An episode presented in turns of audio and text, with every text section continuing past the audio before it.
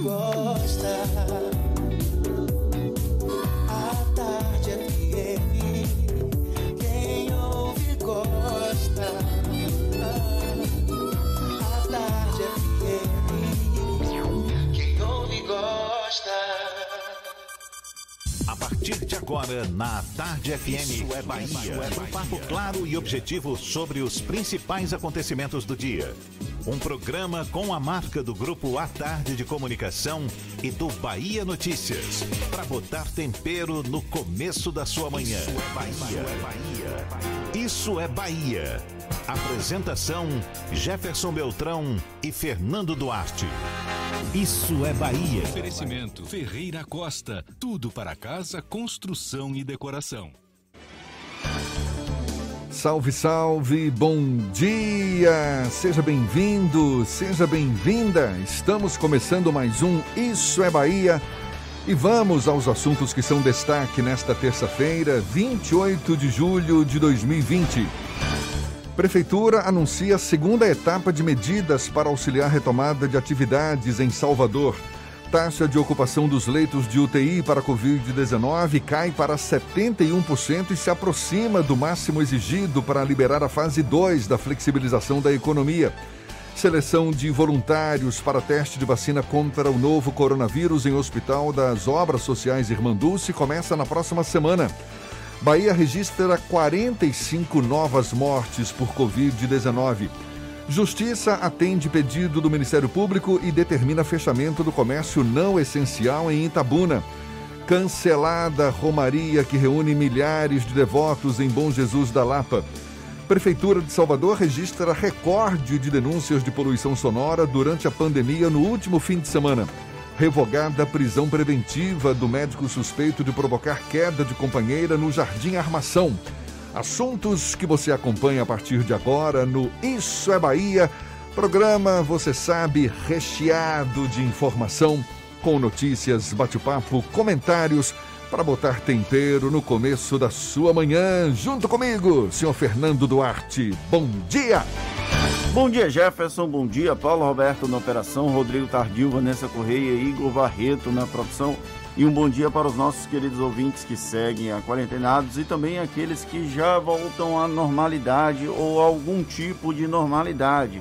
Ainda tem os profissionais de saúde, segurança pública, rodoviários, metroviários, motoristas de táxi, de aplicativo, frotistas que não pararam em momento algum, junto com profissionais que atuam no ramo de supermercados, farmácias, padarias, açougues e tantas pessoas que não pararam em nenhum momento. E nós começamos, vocês sabem, com o cheiro de café que Paulo Roberto incendeia esse estúdio aqui da Tarde FM para deixar todo mundo na vontade. Hoje ele colocou uma cereja nessa bacia, não entendi nada. Olha, gente, você, claro, você nos acompanha também pelas nossas redes sociais, nosso aplicativo, pela internet no atardefm.com.br.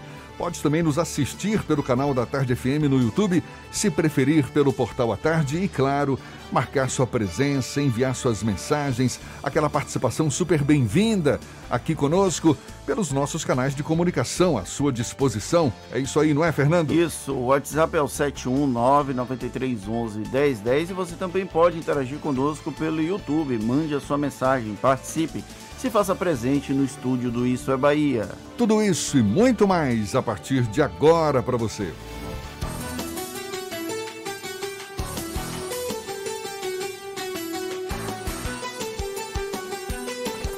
Isso é Bahia. Previsão do tempo. Previsão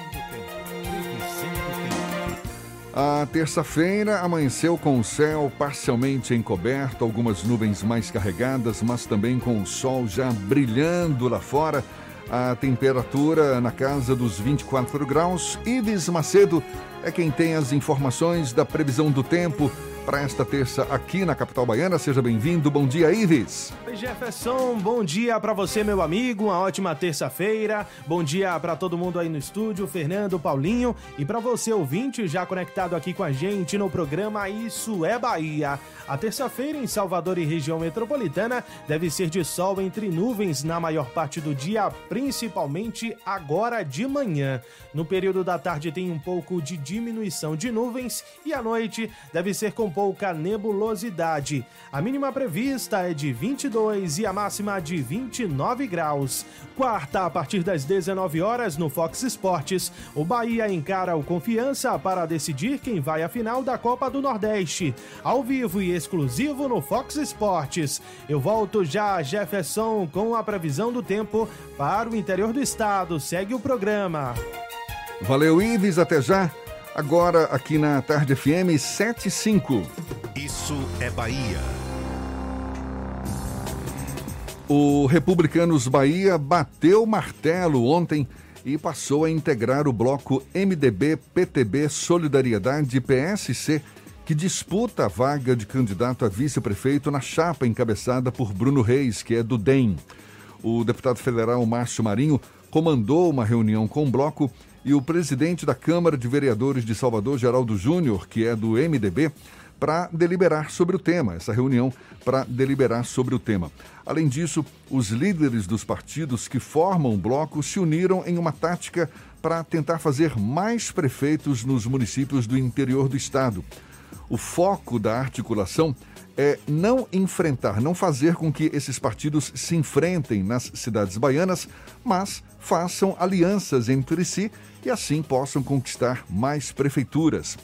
Porém, essa aliança em Salvador terá reflexos no processo de construção da chapa do atual vice para a corrida ao Palácio Tomé de Souza.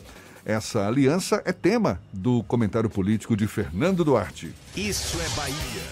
Política. A Tarde FM.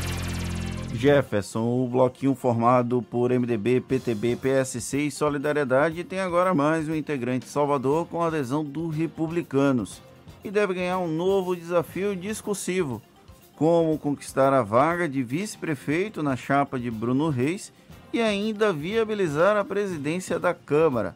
Obter sucesso em ambos os pleitos é uma promessa que dificilmente o líder do bloco e presidente do Legislativo Municipal, Geraldo Júnior, vai conseguir concretizar. Não dá para ter as duas coisas, segundo as avaliações de quem acompanha de perto as articulações. A adesão do Republicanos ao bloquinho é uma tentativa de fortalecer uma eventual candidatura do partido para a vaga de vice o grupo do prefeito Assemineto filiou a ex-secretária de Reparação Social Ivete Sacramento para ter uma opção menos ligada à Igreja Universal do Reino de Deus na disputa.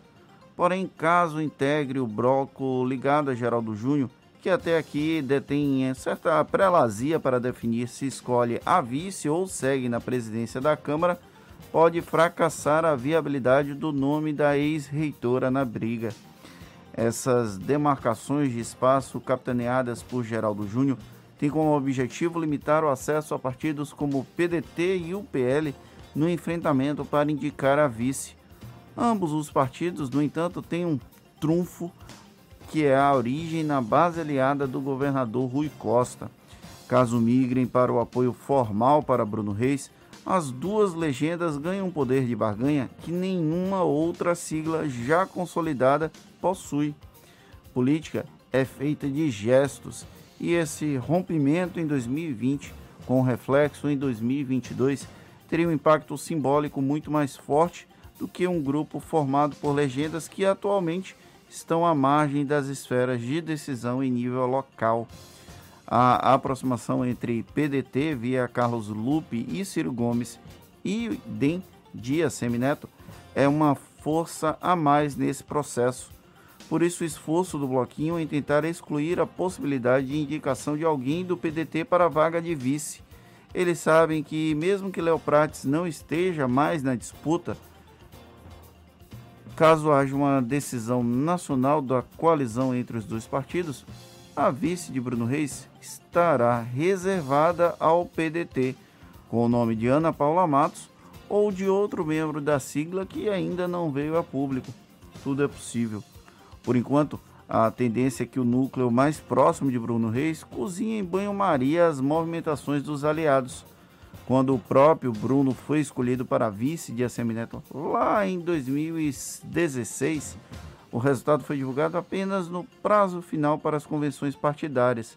Na época estavam na disputa João Roma, Bruno Reis, Guilherme Belintani e Silvio Pinheiro. Até lá, muito, mas muito barulho vai ser feito. O resultado prático, no entanto, só será conhecido, sabe quando, Jefferson? Hum. Em junho, nas convenções eleitorais. É, e que está perto, né? Olha só. Junho não, setembro. É, exato, setembro. O, o, o, Republicanos, ele agora integra esse bloco, né? O MDB, PTB, Solidariedade e PSC. E continua tendo o PDT como principal concorrente, não é, Fernando? PDT que pode indicar o candidato a vice na chapa de Bruno Reis, certamente para estreitar laços com o DEM, com o DEM e, e, garantir um palanque entre Ciro Gomes e ACM Neto em 2022, não é? Nas eleições para presidente e governador do estado. Esse é um dos grandes, uma das grandes articulações nacionais. O Democratas quer ter um palanque consolidado em 2022. Aqui na Bahia, o nome natural é o prefeito ACM Neto como candidato ao governo do estado e o PDT busca a ampliação do escopo das pessoas que apoiam a candidatura de Ciro Gomes à presidência da República. Então, se você consegue viabilizar uma dobradinha Ciro Gomes no plano federal e a Semineto no plano estadual, isso pode dar um caldo interessante do ponto de vista político. Isso não quer dizer, no entanto, que não existam postulações dentro do próprio DEM a exemplo do ex-ministro da Saúde, Luiz Henrique Mandetta, que deu sinais que quer ser candidato à presidência da República, porém, até 2022, muita água ainda vai rolar embaixo dessa ponte. Inclusive, o próprio Mandetta sinalizou a possibilidade do DEM não dar legenda para ele. Ele disse que se o DEM não der, ele pode ser candidato por outro partido. Então, ainda está tudo muito cedo para definir.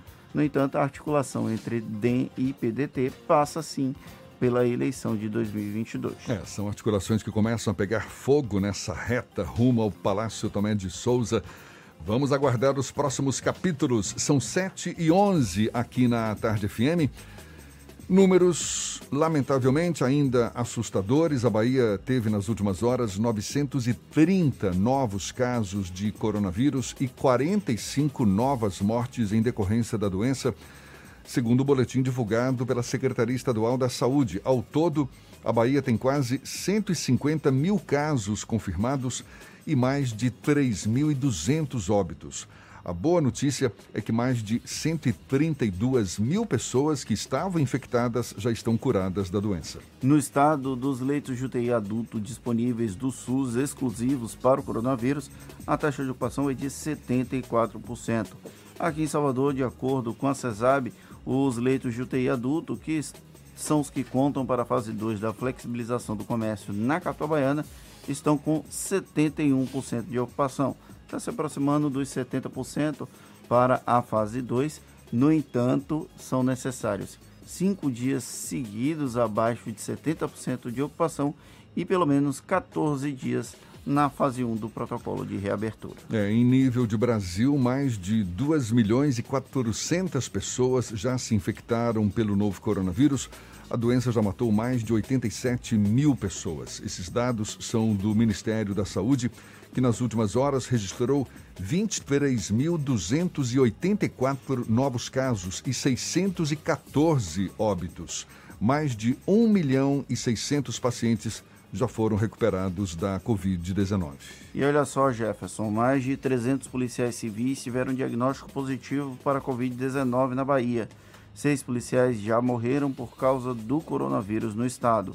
No total, a Bahia tem 5.365 servidores do quadro efetivo da Polícia Civil, levando-se em consideração os números do sindicato da categoria, 7,1% dos policiais já foram contaminados.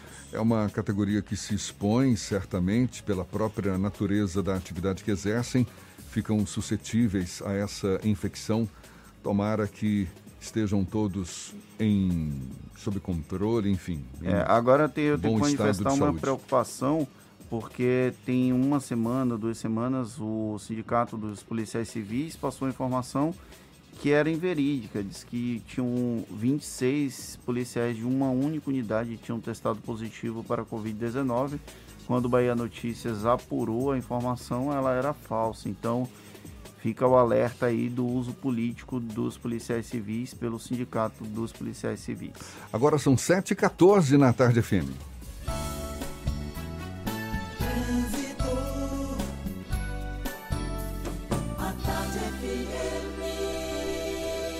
Oferecimento Monobloco. Auto Center de portas abertas com serviço de leva e trás do seu carro. A gente fala com Cláudia Menezes, cedinho já, desde cedo acompanhando o fluxo de veículos na Grande Salvador. Bom dia, Cláudia. Muito bom dia, Jefferson. Bom dia para toda a turma do Isso é Bahia. Começo com informações da região da Cidade Baixa e tem lentidão na Engenheiro Oscar Pontes, nas imediações da Feira de São Joaquim. Quem sai da calçada agora pega esse trânsito em direção ao comércio. Vamos para outro ponto. Quem sai da região de Águas Claras e quer seguir para o subúrbio tem congestionamento no trecho inicial da estrada da Base Naval de Aratu, desde a saída da via regional. Com a Western Union é fácil enviar dinheiro para exterior, seja na loja, pelo telefone ou aplicativo WU Brasil. Western Union, líder global em transferência de dinheiro. Volto contigo, Jefferson. Obrigado, Cláudia. Tarde FM de carona com quem ouve e gosta. Prefeitura anuncia a segunda parte de, de, de medidas para auxiliar a retomada de atividades em Salvador e a seleção de voluntários para teste de vacina contra a Covid-19 em hospital das obras sociais de Irmanduce começa na próxima semana. A gente tem os detalhes já já para você, 7 e 16 na Tarde FM. Você está ouvindo Isso é Bahia. O mundo entrou em guerra, uma guerra difícil contra um inimigo invisível e mortal. Mas como baianos que somos, fomos à luta, com ação e união, porque toda a vida importa. Dedicamos muitas UPAs pelo estado ao coronavírus, separamos hospitais para os atendimentos na capital e no interior, dobramos o número de leitos, investimos em equipamentos, apoiamos nossos heróis do dia a dia, ajudamos quem mais precisa com a conta de água e vale alimentação, e vimos a solidariedade chegar em todo canto. Vestimos nossas máscaras, descobrimos a importância de ficar em casa. Sabemos que não está fácil, mas a guerra continua, por isso não desista. Se tiver sintomas, ligue Telecoronavírus 155. Baixe também o aplicativo Monitora Covid-19 e continue cuidando de você e dos outros. Entramos nessa guerra contra o coronavírus juntos e juntos também é que vamos vencer. Governo do Estado. Primeiro curso 100% via Instagram do Brasil. Oficinas via WhatsApp, seminários, painéis setoriais, workshops, encontros de empresários. Tudo digital e gratuito. O maior evento empresarial do Estado se reinventou para você fazer o mesmo pelo seu negócio. Semana Sebrae Online para empresários do novo mundo. De 27 a 31 de julho. Vagas limitadas. Garanta a sua. Confira a programação e se inscreva em semanasebrae.com Monobloco, o pneu mais barato da Bahia. 0800 111 70 80 e a hora certa. A tarde FM 7 e 18. Você sabia que na Monobloco toda a energia elétrica utilizada para consertar o seu carro é captada de placas solares? E que o óleo trocado do seu carro vai para reciclagem para ser refinado novamente? E que na Monobloco os pneus velhos deixados pelos clientes podem virar chachim, cadeira e até asfalto? Não sabia? Então se ligue. Monobloco faz tudo de mecânica e tem o pneu mais barato da Bahia. Água de Meninos, Lauro de Freitas e Abrantes. 0800 111 7080. Voltamos a apresentar Isso é Bahia. Um papo claro e objetivo sobre os acontecimentos mais importantes do dia. A gente segue pelo Isso é Bahia, aqui pela Tarde FM, dando um pulo agora na redação do portal Bahia Notícias. Nosso parceiro Lucas Arras é quem está a postos. Seja bem-vindo, Lucas. Bom dia. Bom dia, Jefferson. Bom dia, Fernando. E quem nos escuta aqui na capital do estado. Recém-filiada ao Republicanos, a ex-secretária de Reparação Ivete Sacramento já foi colocada como nome do prefeito ACM Neto e carta na manga para a vaga de vice na chapa encabeçada por Bruno Reis, nas eleições municipais de novembro. No entanto, não agrada parte do partido que a recém-chegada já sente na janela. Interlocutores da, do republicanos aqui na Bahia afirmaram que o vereador Luiz Carlos ganha preferência interna, enquanto Ivete Sacramento enfrenta resistência dentro do partido. Questionado sobre ser o nome preferido dentro da sigla, o vereador Luiz Carlos reconhece que é cogitado, mas ressalta que outras figuras do partido também vêm sendo estudadas. Ele chega a citar a própria Ivete Sacramento, além do suplente de deputado federal Manassés, o deputado estadual Jurailton Santos e a também vereadora Ireuda Silva. E uma loja do Shopping Outlet Premium na Estrada do Coco pegou fogo no fim da noite dessa segunda-feira. Ainda não há informações sobre o que provocou as chamas, mas imagens feitas pelo Corpo de Bombeiros mostram o estrago na vitrine e a área de vendas do estabelecimento completamente destruída. A ocorrência foi atendida por uma guarnição do Grupo de Bombeiros Militares que conseguiu conter as chamas. O depósito da loja foi preservado. Eu sou Lucas Arraes, falo direto da redação do Bahia Notícias para o programa Isso é Bahia. É com vocês aí no estúdio. O termo de viabilidade de localização, que é um documento que atesta a viabilidade de uma ou mais atividades econômicas, poderá ser paga em parcela única na finalização da análise. O anúncio foi feito ontem pelo prefeito de Salvador, ACM Neto. Até então, a chamada TVL era paga em duas parcelas, uma na abertura do pedido e outra na finalização da análise. A gente fala mais sobre o assunto conversando agora com o secretário de Desenvolvimento e Urbanismo de Salvador, Sérgio Guanabara. Mais uma vez, o nosso convidado aqui no Issa Bahia. Seja bem-vindo. Bom dia, secretário. Bom dia, Jefferson. Como vai você? Tudo bem? Tudo ótimo. Prazer tê-lo aqui conosco mais uma vez. Prazer todo meu. O prefeito Assemineto fez esse anúncio no momento em que avaliava como positiva a retomada do comércio na última sexta-feira. Ele também anunciou a prorrogação dos incentivos fiscais da outorga onerosa. Vem mais benefícios por aí, Sérgio? Jefferson, ontem, como parte do plano de retomada da atividade econômica, o prefeito lançou uh, dois eixos. Um eixo das obras de investimentos uh, públicos e privados e também um eixo mais importantes, uh, que é da melhoria de ambiente de negócios. Ao todo são sete eixos, pegamos mais quatro por aí. Naturalmente que uh, os empresários estão ansiosos por conhecer o eixo uh, da área tributária, né, onde o prefeito vai anunciar algumas medidas de natureza fiscal, né, como incentivos fiscais, uh, questões que envolvem a cobrança de PTU ISS. Então, mas para mim, como secretário de Desenvolvimento Econômico e de Urbanismo, Naturalmente que é, o ambiente de negócios é um dos eixos importantíssimos em conjunto ao de investimentos públicos e privados, porque isso vai dar uma nova cara à nossa economia. É, mais uma vez o prefeito lançando monte de recurso público para ativar a economia em conjunto com mais de 5 bilhões de reais de investimentos privados. Né? Isso tudo para acontecer agora, já no segundo semestre desse ano, é, pós, não digo nem pós-pandemia, mas saindo da fase crítica da pandemia. A gente teve que conviver com esses dois grandes desafios, que foi o desafio exatamente de enfrentar a economia, salvar vidas, e em paralelo já pensar o pós-pandemia. É, prefeito já, em decorrência do plano de, de firmado com o Estado, esse plano de retomada econômica, nós ontem, uh, o prefeito já anunciou, inclusive, que deseja já fazer a, a, abertura de salões de beleza, de academias, de bares e restaurantes, dessas atividades importantes, eh, geradoras de emprego que ficaram aí, estão já há mais de quatro meses sem funcionar, entendeu, Jefferson? Essa é a grande preocupação que a gente tem. Secretário. É ativar a economia e gerar emprego. Secretário, entre os anúncios feitos pelo prefeito Semineto para a retomada da, da economia, estão obras que já estavam previstas.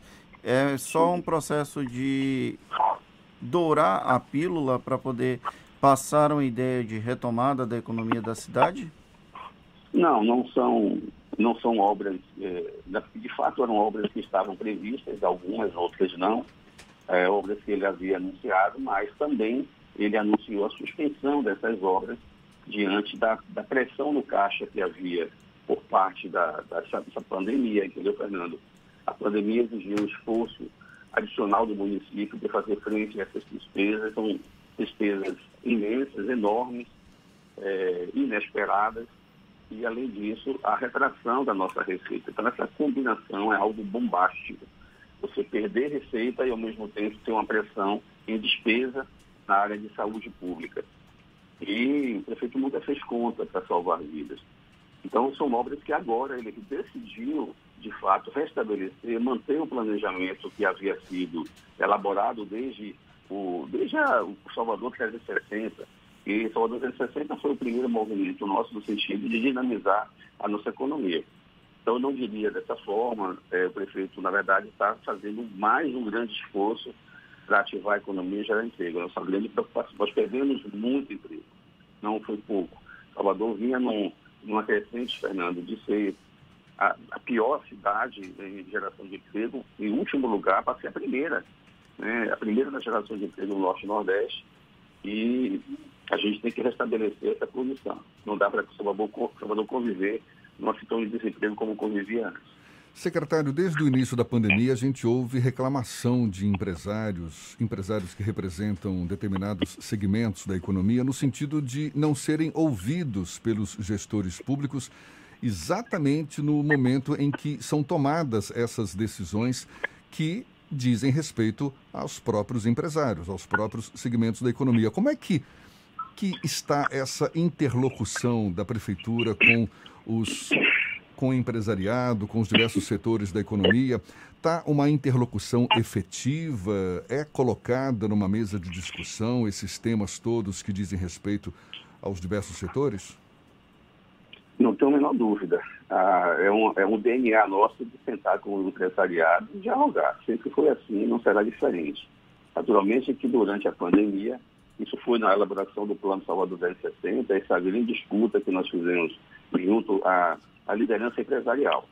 E agora também em relação à retomada, a mesma coisa.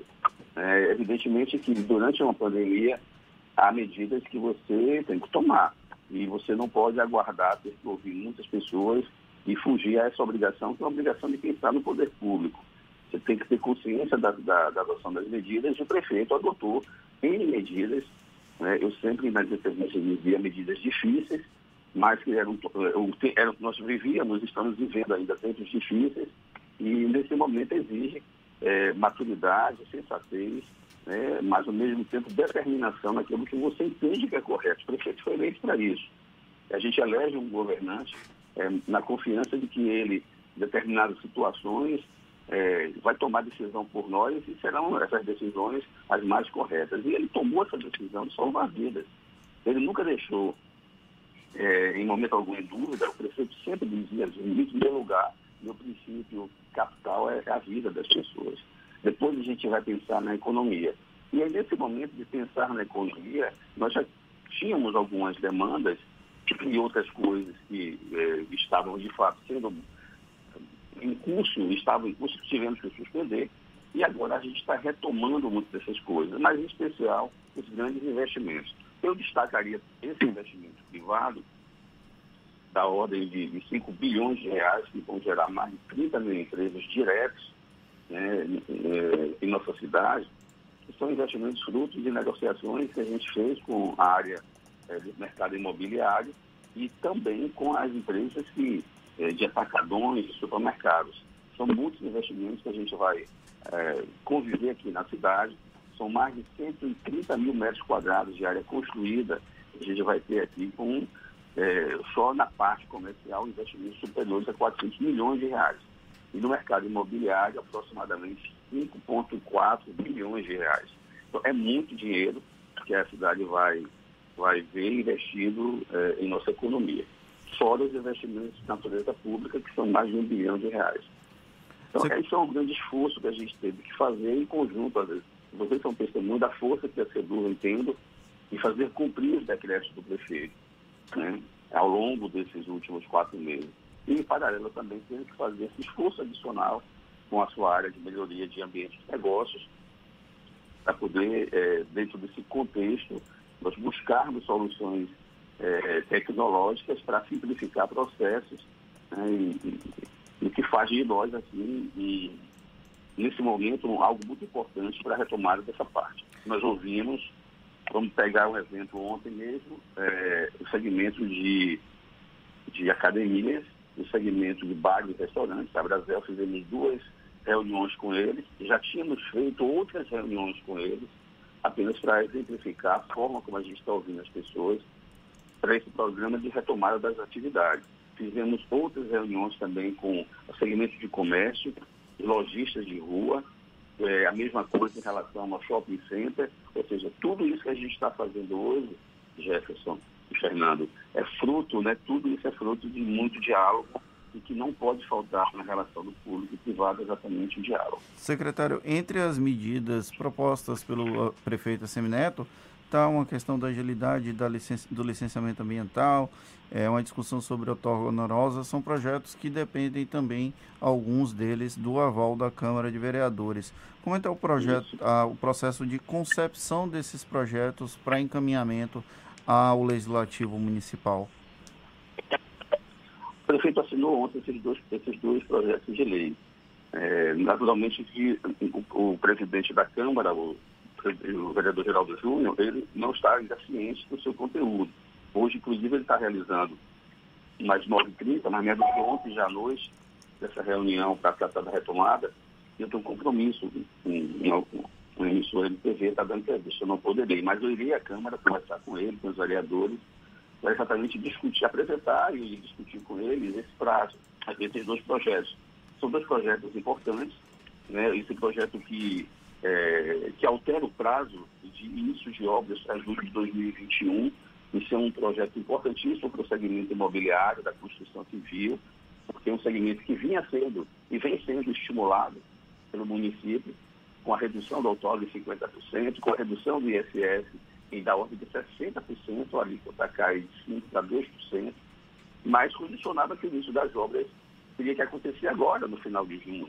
Né? Nós imaginávamos que é, em final de junho as coisas teriam sido superadas, não foram. O prefeito prorrogou isso, a Câmara autorizou que fosse para o final do ano e vimos também que até o final do ano a situação ainda não é muito favorável a retomada, o início dessas obras.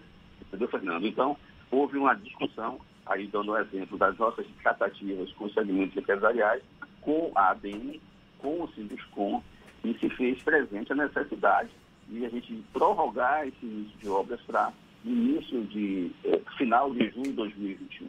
Eles queriam que fosse dezembro de 2021, mas tanto eu quanto o prefeito, nós achamos por bem iniciar isso, deixar esse desafio para iniciar até o final de, de junho de 2021. E o outro, né, isso viabiliza investimentos. Né? E o outro é exatamente aquele que trata da, da, da licença digital. É, tudo que envolve hoje o município, é, as obras públicas e privadas, existe, existe licenciamento ambiental. E nós corremos muito para poder tra trazer esse, esse ambiente da, da área ana analógica para a plataforma digital. E tivemos que fazer um, uma, uma adaptação na lei, exatamente esse PL, né, porque a lei define que a, o prazo de vigência da, da licença é a partir da sua publicação em diário oficial. Nada contra, né, mas hoje em dia a gente está no mundo digital. Né, os serviços precisam ser acelerados. A gente, é, é, nós fizemos uma, a mudança de plataforma e precisávamos que, ao, é, de forma digital, autorizar, deferir a licença, ela ela vai ser imediatamente encaminhada via e-mail para o requerente e que naquele momento ele já tem a sua validade. Então, a melhoria é exatamente nesse ponto. Esse simples ponto faz com que a gente ganhe 30 dias e quando a gente fala a gente está falando do empresário. Para ele é muito importante.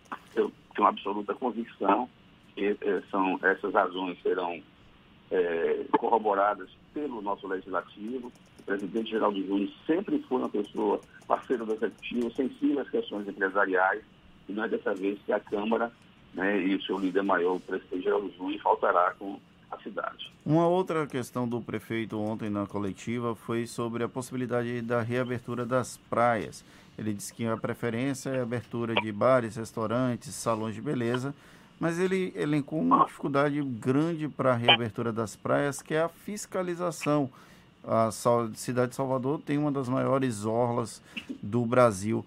A SEDUR tem enfrentado dificuldades com a quantidade de pessoal para fazer atender a demanda por fiscalização nesse período da pandemia, secretário?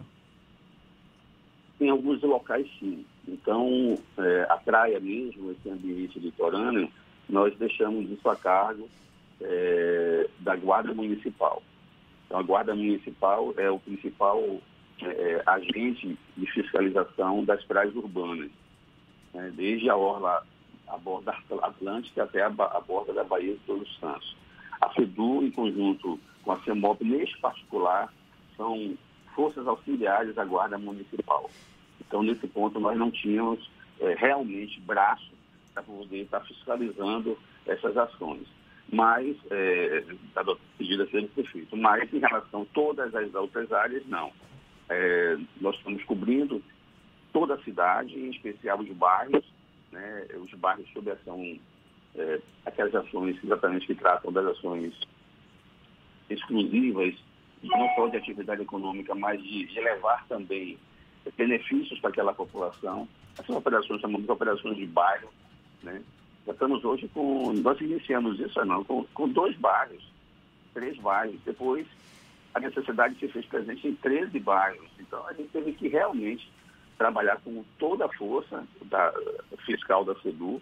Nós temos 120 agentes, colocamos todos eles na rua, como estão hoje, é, desde sexta-feira também, em regime de escala, trabalhando, fiscalizando a retomada de shopping, centros comerciais, com, comerciais, congêneres e também as lojas acima de 200 metros quadrados. E fora tudo isso, nós temos ainda o protocolo geral, né? O protocolo geral se aplica a toda a cidade. Então, é um esforço realmente é, hercúleo, né, para poder fazer cumprir esse dever de essas medidas que o prefeito adota. Mas eu tenho uma equipe muito, muito competente, muito dedicada, se você parar para observar, nós, ao longo desse tempo todo, de, de março para cá, a CEDU já realizou mais de 200 ações, 200 mil ações fiscais, com mais de 7 mil interdições de estabelecimentos e quase 100 cassações de alvarás, que é uma medida extrema, nunca foi uma medida desejada. É, precisamos contar, em determinado momento, com o apoio da Guarda Municipal e, posteriormente, com o apoio da Polícia Militar. A Polícia Militar trabalha diariamente com a SEDU, né, entregando mais de 70 profissionais dedicados, especializados da polícia, sob o comando do Coronel Esturaro. É, eu fico muito grato. A cidade agradece muito essa decisão do governador.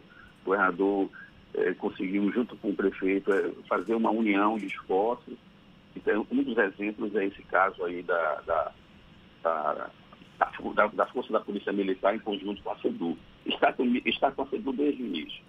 É, Maurício Barbosa, secretário de Segurança Pública, meu agradecimento especial a ele, ao comandante Acel e ao parceiro, o Coronel Esturado, que sempre está ali do nosso lado. Secretário. com a gente direto, a gente não tem dia nem hora. Tá certo. Secretário Sérgio Guanabara, secretário de Desenvolvimento e Urbanismo de Salvador, muito obrigado pela sua disponibilidade, pela atenção dada aos nossos ouvintes. Seja sempre bem-vindo. Um bom dia para o senhor. Bom dia, Jefferson. Bom dia, Fernando. Queridos ouvintes da nossa da Rádio à Tarde. A satisfação é sempre minha. Toda vez que vocês me chamarem, eu estarei presente. Com satisfação. Tá certo, e essa conversa vai estar disponível logo mais, já sabe, nos nossos canais no YouTube, Spotify, iTunes e Deezer. 22 para as 8 na tarde FM.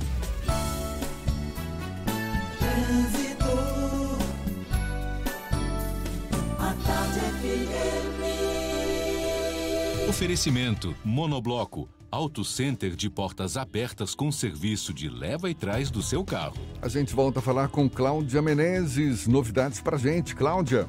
Tô de volta, Jefferson, com mais informações. Quem sai da região de São Caetano pega congestionamento na estrada de Campinas em direção à BR-324 para chegar nas imediações da Jaqueira do Carneiro. Em outro ponto, a São Martim tem trechos com retenção em direção ao Largo do Tanque e a Avenida Paralela tem boa fluidez nesse momento nos dois sentidos. Faça sua pós na Unifax. Viva a evolução de sua carreira com networking qualificado, bolsa de 50% e matrícula grátis. Consulte Consulte condições e inscreva-se em unifax.br.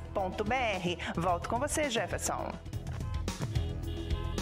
Obrigado, Cláudia. Tarde FM de carona com quem ouve e gosta.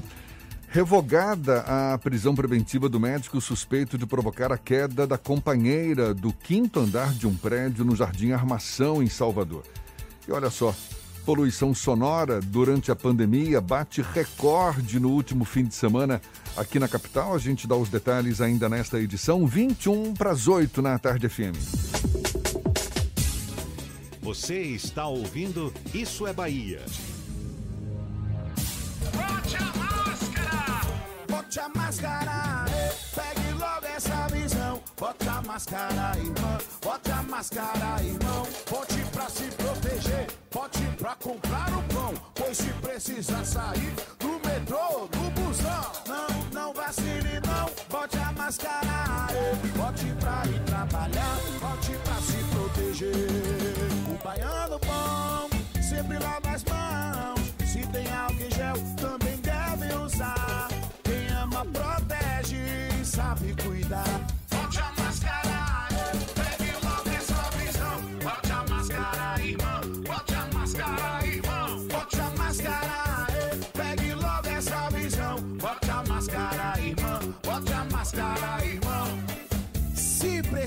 Sair, bote a máscara. É a Bahia contra o coronavírus. Estado! Assembleia Legislativa da Bahia. Plantão permanente contra o coronavírus. Aprovando o pagamento de três meses de água para mais de 233 mil famílias. Desburocratizando os processos de compra de aparelhos e materiais de saúde. Garantindo auxílio às famílias dos profissionais de saúde que perderam a vida contaminados. Ampliando prazos de pagamento das dívidas do Estado para direcionar recursos ao combate. Juntos, vamos fazer valer a nossa força e vencer o coronavírus. ALBA, Assembleia Legislativa da Bahia. Você sabia que na Monobloco toda a energia elétrica utilizada para consertar o seu carro é captada de placas solares? E que o óleo trocado do seu carro vai para reciclagem para ser refinado novamente? E que na Monobloco os pneus velhos deixados pelos clientes podem virar chachim, cadeira e até asfalto? Não sabia? Então se ligue. Monobloco faz tudo de mecânica e tem o pneu mais barato da Bahia. Água de Meninos, Lauro de Freitas e Abrantes. 0800 111 7080. Central Papelaria, os melhores preços e a maior variedade em material escolar e escritório da Bahia e a hora certa. Agora faltam 20 minutos para as 8 horas. A Tarde FM, quem ouve gosta. Um bom dia para você.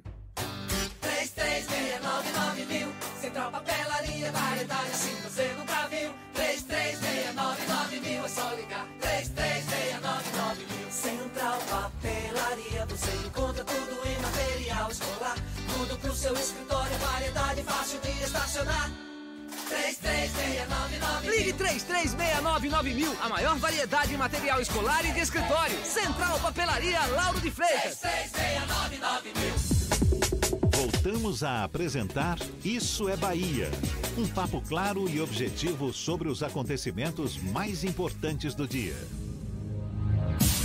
Já já tem as dicas da Marcita para sua terça-feira ficar mais animada. Primeiro a gente vai para a redação do Portal à Tarde, Rafael Santana. O que, que foi, Fernando? Bom dia, Rafael. Fala, Jefferson Fernando, bom dia para vocês e para você também que está acompanhando o Isso é Bahia. Olha, uma operação conjunta liderada pelo Ministério Público do Estado da Bahia foi deflagrada agora pela manhã com o objetivo de capturar traficantes e homicidas foragidos da Justiça. A ação conta com a colaboração da Controladoria Geral da União. Uma análise realizada pelas inteligências das instituições envolvidas na operação mapeou possíveis endereços dos criminosos em diferentes pontos do estado. Policiais militares e civis, além de equipes da Superintendência de Inteligência da SSP, estão à procura de criminosos que possuem mandados de prisão em aberto.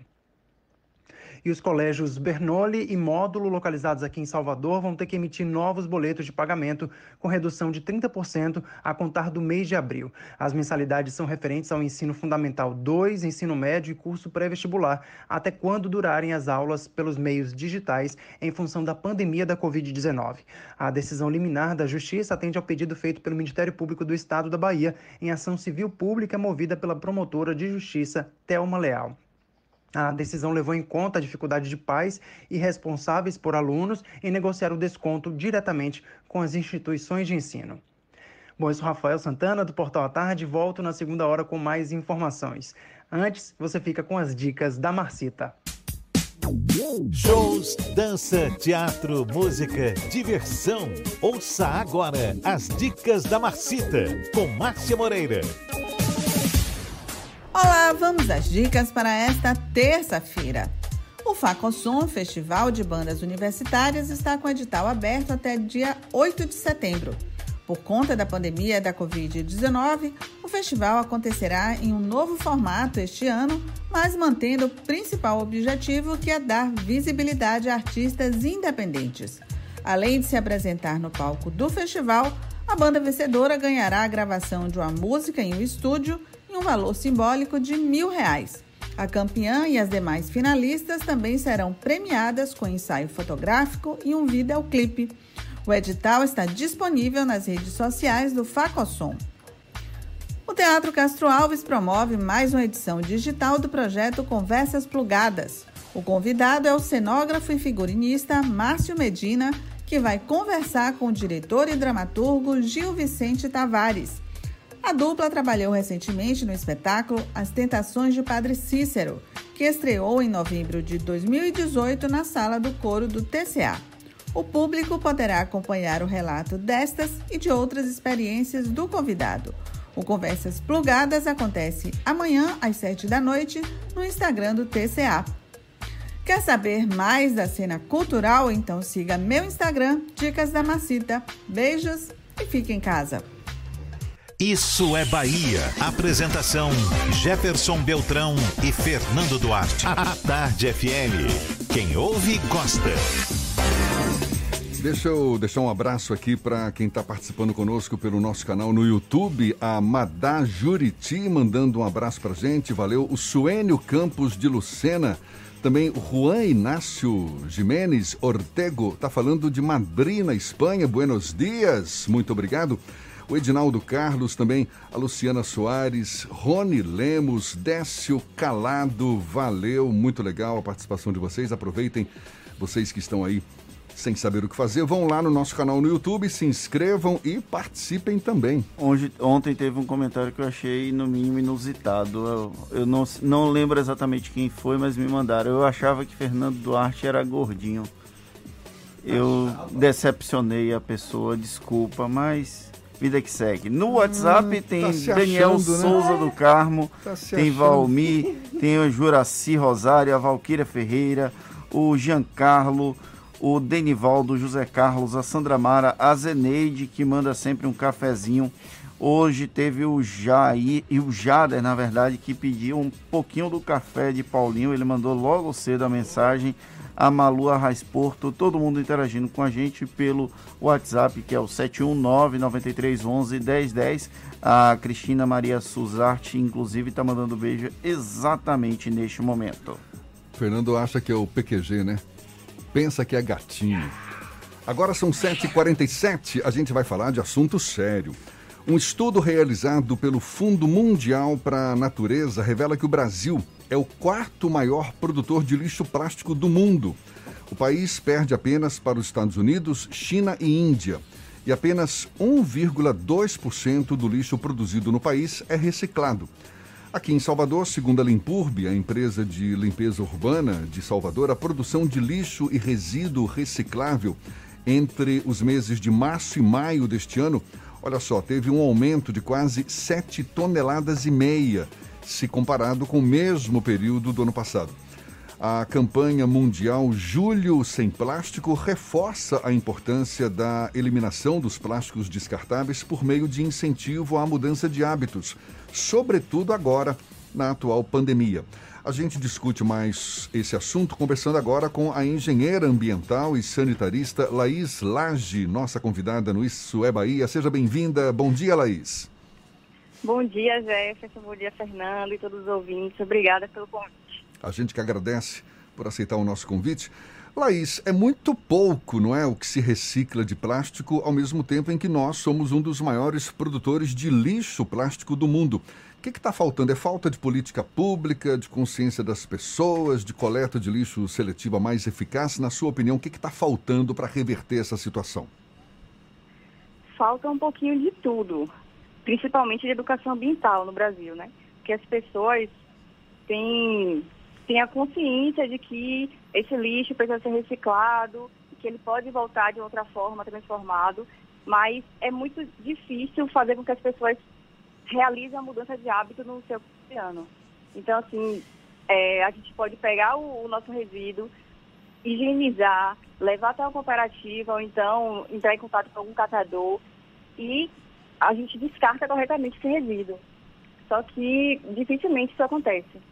Principalmente porque as pessoas ainda não têm a, a, o conhecimento de que é preciso higienizar o resíduo, senão isso dificulta também na, na reciclagem dele.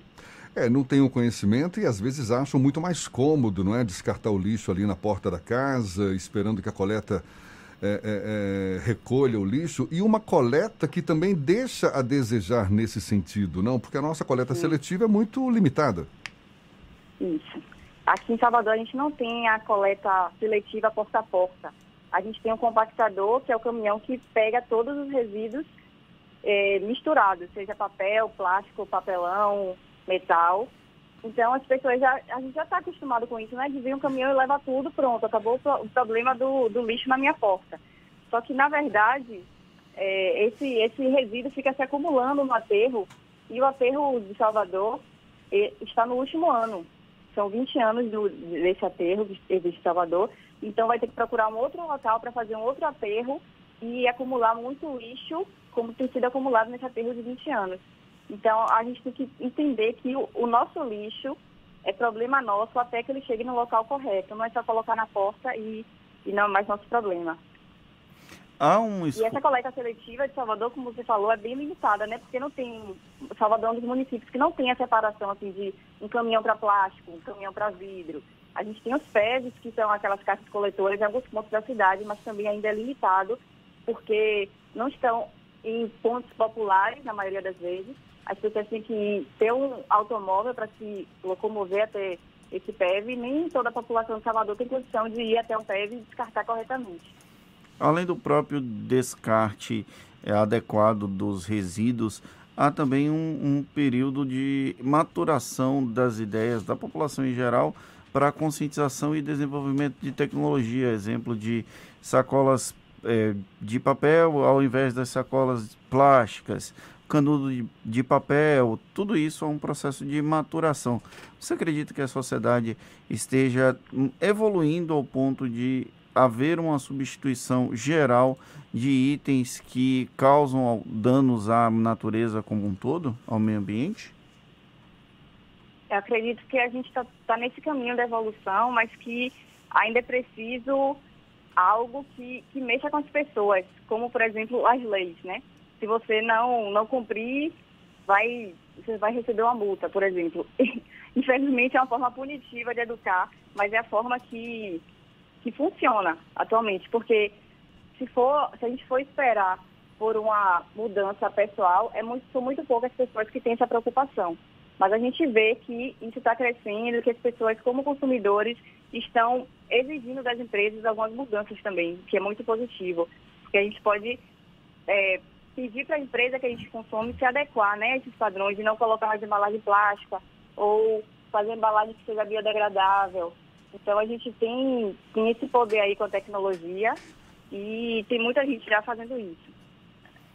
A gente tem, às vezes, a impressão de que é, é, os dirigentes públicos acabam dando pouca atenção não é, ao, ao, assunto lixo, que é um tema, inclusive, de pouca repercussão eleitoral. A gente está no ano eleitoral e não, não se vê discutindo muito essa questão. Como é que você acha que cada um de nós pode contribuir nesse sentido? Laís. É, por exemplo, a, a coleta ou a, a, o descarte seletivo do lixo começa em casa, não é?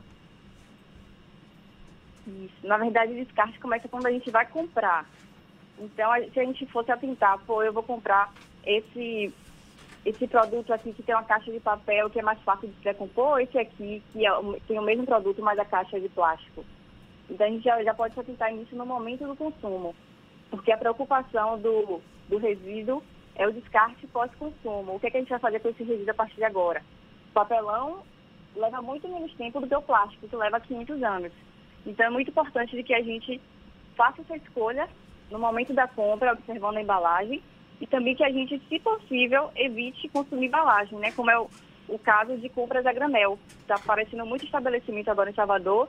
Você leva o seu recipiente, seu pote de vidro, e aí você pode comprar o alimento sem adquirir embalagem, que já é algo muito positivo, porque grande parte do, do, do resíduo doméstico é composto por embalagem de uso único, que é aquele plástico que vem envolvendo o produto que a gente descarta em seguida. Então não tem nem como reaproveitar e também é muito difícil de ser reciclado porque é muito leve, os maquinários não conseguem. É, e é legal esse dar resíduo. esse tipo de dica porque isso só reforça a importância não é, de a gente se, se conscientizar cada vez mais sobre a importância da eliminação correta dos lixos descartáveis. A gente está agora em julho, né? Movimento Julho Sem Plástico uma campanha que reforça exatamente essa importância de eliminar os descartáveis por meio de incentivo à mudança de hábitos, que é tudo que a gente precisa para ter uma, uma sociedade, uma cidade aí mais limpa. Muito obrigado, Laís Lage, engenheira ambiental, sanitarista, conversando conosco aqui no Isso é, no Isso é Bahia. Bom dia para você, Laís. Bom dia, obrigada pelo espaço. E essa conversa vai estar disponível também, logo mais, nos nossos canais no YouTube, Spotify, iTunes e Deezer. Cinco minutos para as oito na Tarde FM. Isso é Bahia. Economia. A Tarde FM. Bom dia, Jefferson. Bom dia, Fernando. Bom dia, queridos ouvintes da rádio A Tarde FM. Ontem o nosso índice Ibovespa fechou em alta de 2% a 104.500 pontos, principalmente pela divulgação de balanços das principais empresas da B3. Os investidores já antecipam esses resultados e aproveitam a oportunidade de compra. Além disso, a expectativa pelo novo pacote de estímulos dos Estados Unidos acelerou os ganhos do índice. Além disso, o nosso dólar comercial caiu 0,94% a R$ 5,15. E para hoje, o foco do investidor fica com os novos indicadores de confiança, desta vez na construção civil no Brasil e do consumidor nos Estados Unidos. Eu sou Nicolau Eloy, sócio da BP Money, a nova plataforma educacional da BP Investimentos.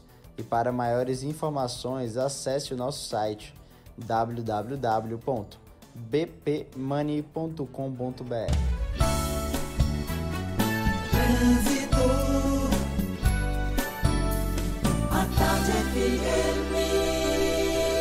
Oferecimento Monobloco Auto Center de portas abertas com serviço de leva e trás do seu carro. A gente volta a falar com Cláudia Menezes. Tem novidades pra gente, Cláudia.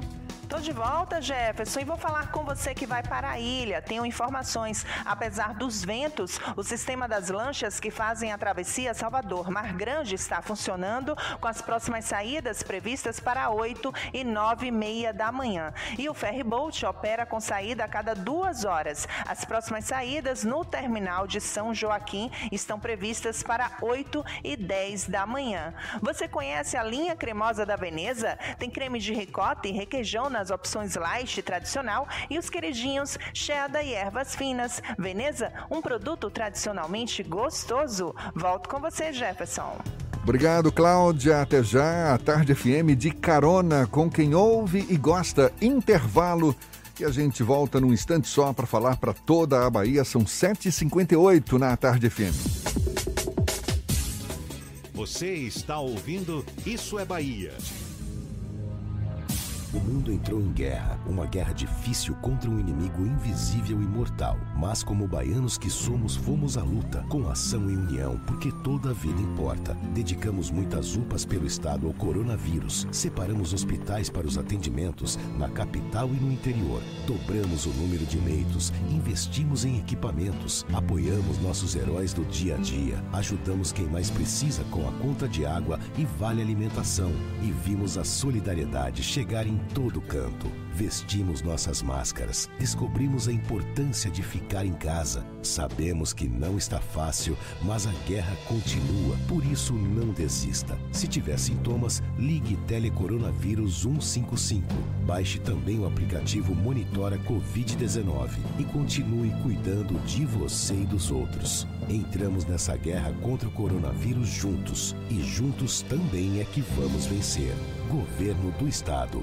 O inglês une todas as culturas e transforma o mundo em um só. E faz parte da cultura inglesa trazer este mundo até você. Ter aulas ao vivo pela internet com os melhores professores e falar inglês desde a primeira aula. Sem taxa de matrícula ou contrato de fidelidade.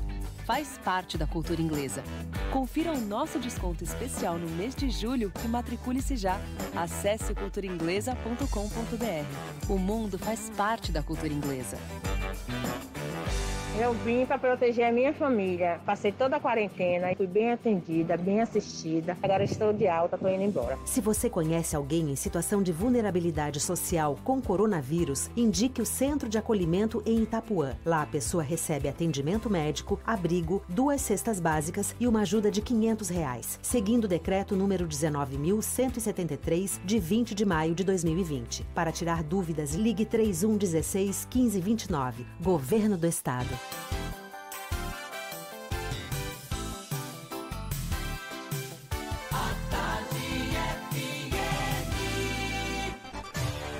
Atenção, emissoras afiliadas à Tarde FM. Em 5 segundos, isso é Bahia para todo o estado.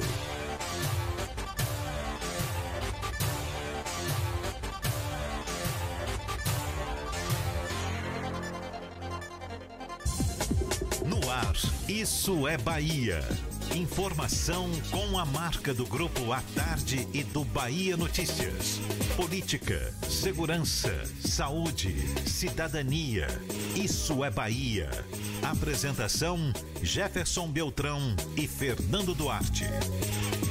A Tarde FM. Quem ouve, gosta. Salve, salve, bom dia! Seja bem-vindo, seja bem-vinda! A partir de agora, Isso é Bahia em rede com emissoras de todas as regiões do estado. E vamos aos assuntos que são destaque nesta terça-feira, 28 de julho de 2020.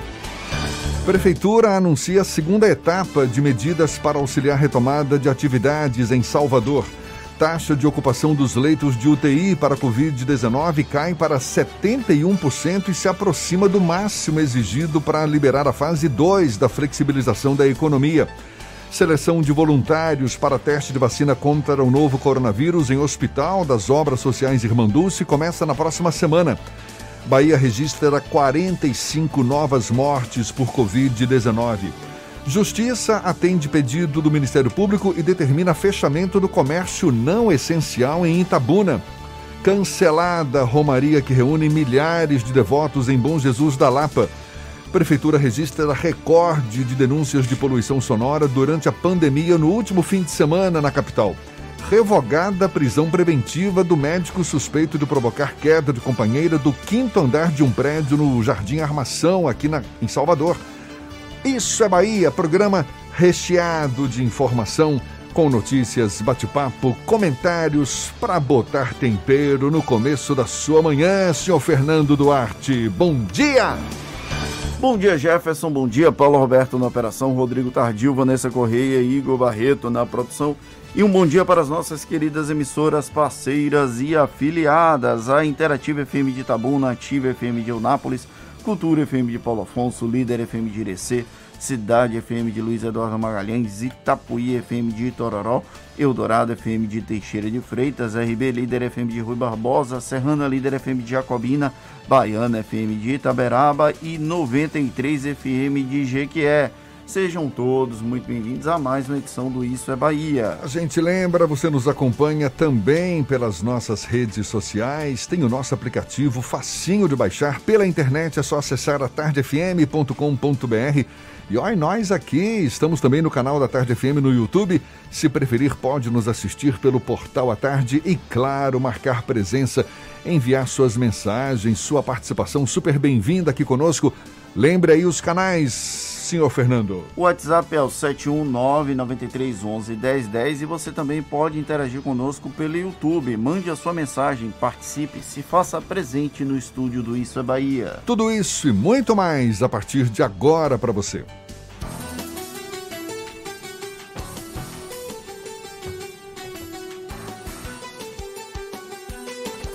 Isso é Bahia.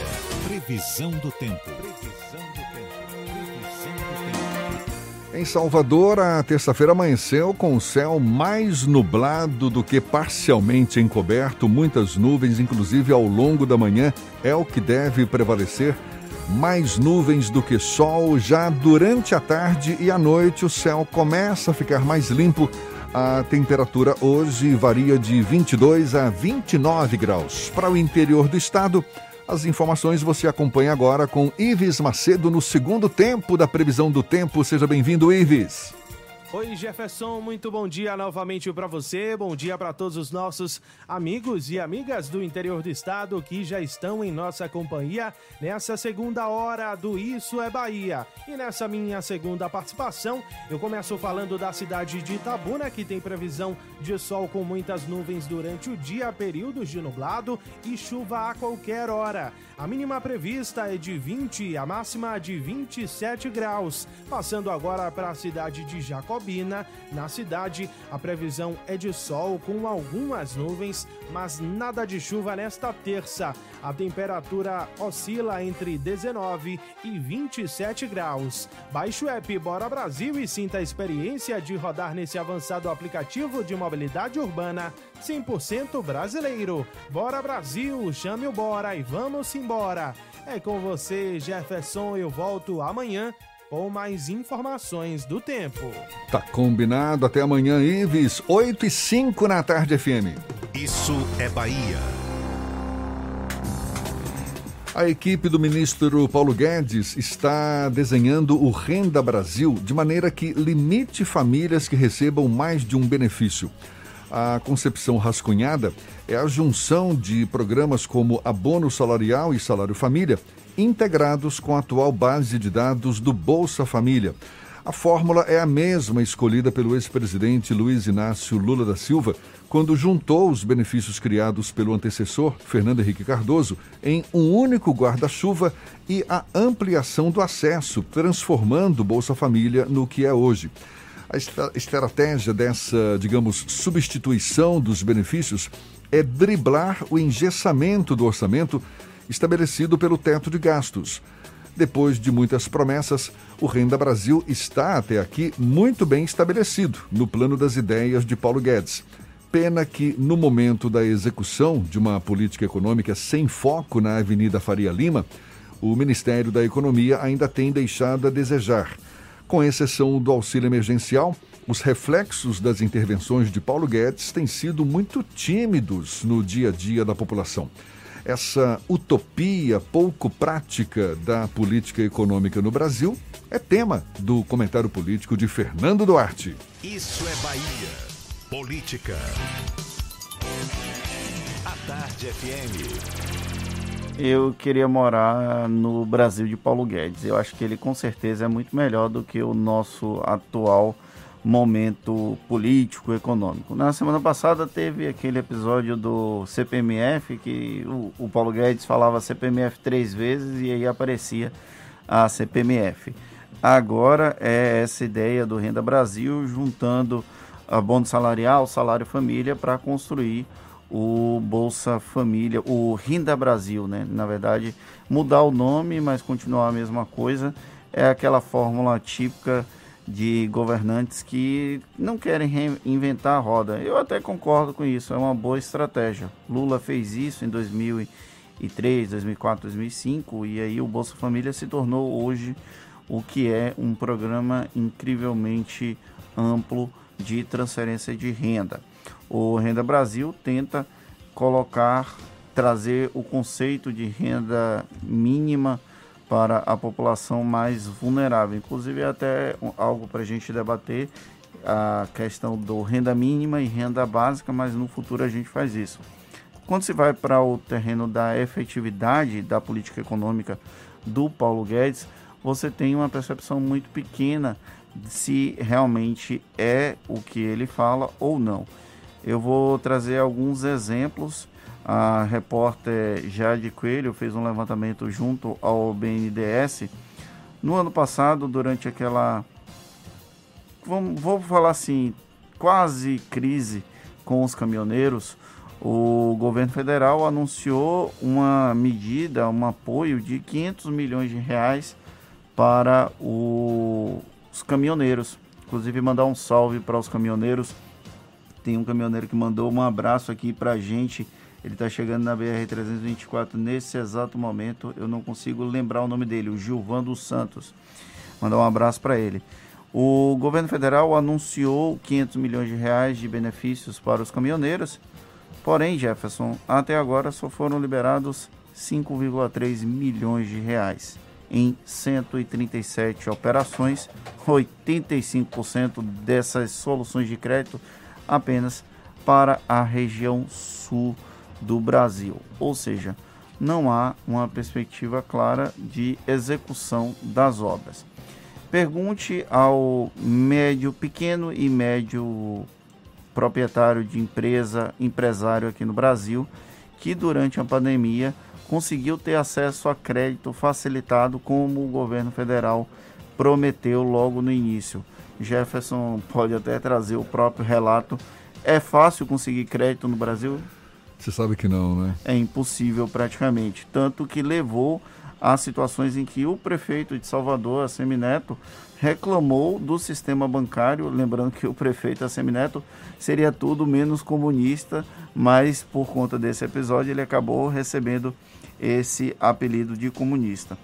O Paulo Guedes, ele trabalha muito bem no plano das ideias, ele trabalha muito bem para o grande empresariado, para quem é ligado à área de financeira, área de mercado, mercado financeiro, mercado de especulação.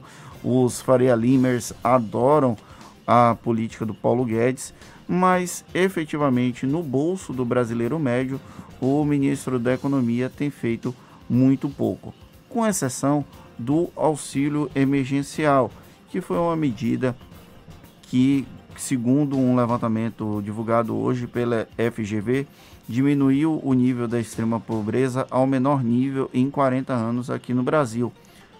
Porém, a, o, o projeto do auxílio emergencial, depois de ter sido capitalizado pelo governo federal, nasceu basicamente por conta do empenho do legislativo. Se dependesse do governo federal, o auxílio emergencial seria no valor de no máximo 200 reais. Foi o legislativo que conseguiu negociar e chegar à cifra dos 600 reais atuais.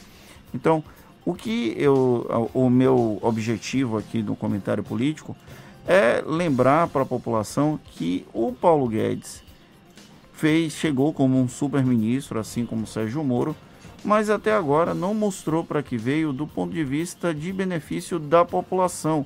Ele continua beneficiando uma parcela expressiva da população que sempre foi beneficiada. Os ricos, as pessoas com acesso à cultura, com acesso a dinheiro, com acesso a recursos, mas o cidadão médio não consegue obter o acesso ao crédito, o acesso aos benefícios que o governo federal tem prometido. Por isso eu queria só fazer esse registro que eu queria, Jefferson, morar no país de Paulo Guedes. Com certeza é melhor do que o Brasil. É, não sei se você vai gostar, mas olha, a gente vê que o governo está apertando o passo, não é, para finalizar esse Renda Brasil, para lançá-lo, quem sabe, já agora em agosto.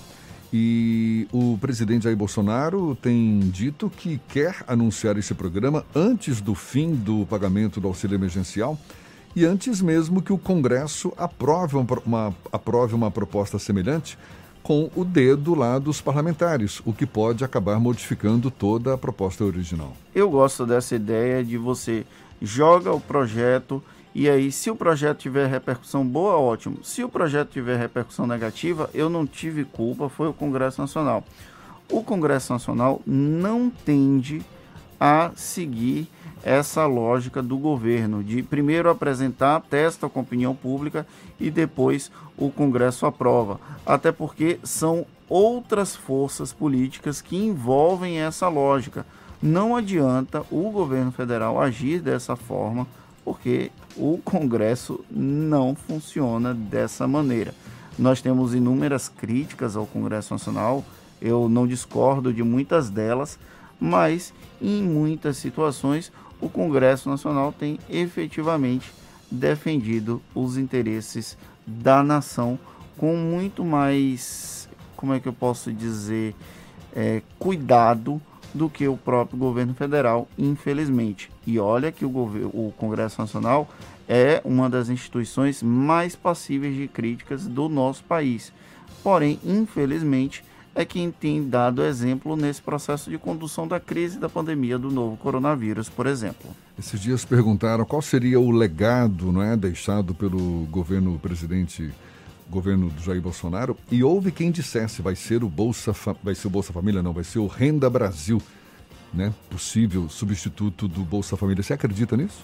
é possível se ele conseguir implementar. A questão é que, por exemplo, a junção do auxílio, é, o, o, abono salarial com o bolsa, o auxílio família, como é o salário família, esqueci o nome agora, é, precisa passar do, com o aval do Congresso Nacional. E a forma como o governo federal tem agido no plano, na, nas relações com o Congresso Nacional, isso dificulta muito. O Renda Brasil tem tudo para ser um grande legado, assim como o Bolsa Família foi um dos grandes legados do petismo aqui no Brasil. Mas, como eu falei, é um processo de reinvenção da roda. O governo de Lula, ele juntou diversos benefícios que já existiam, transformou no Bolsa Família e ampliou.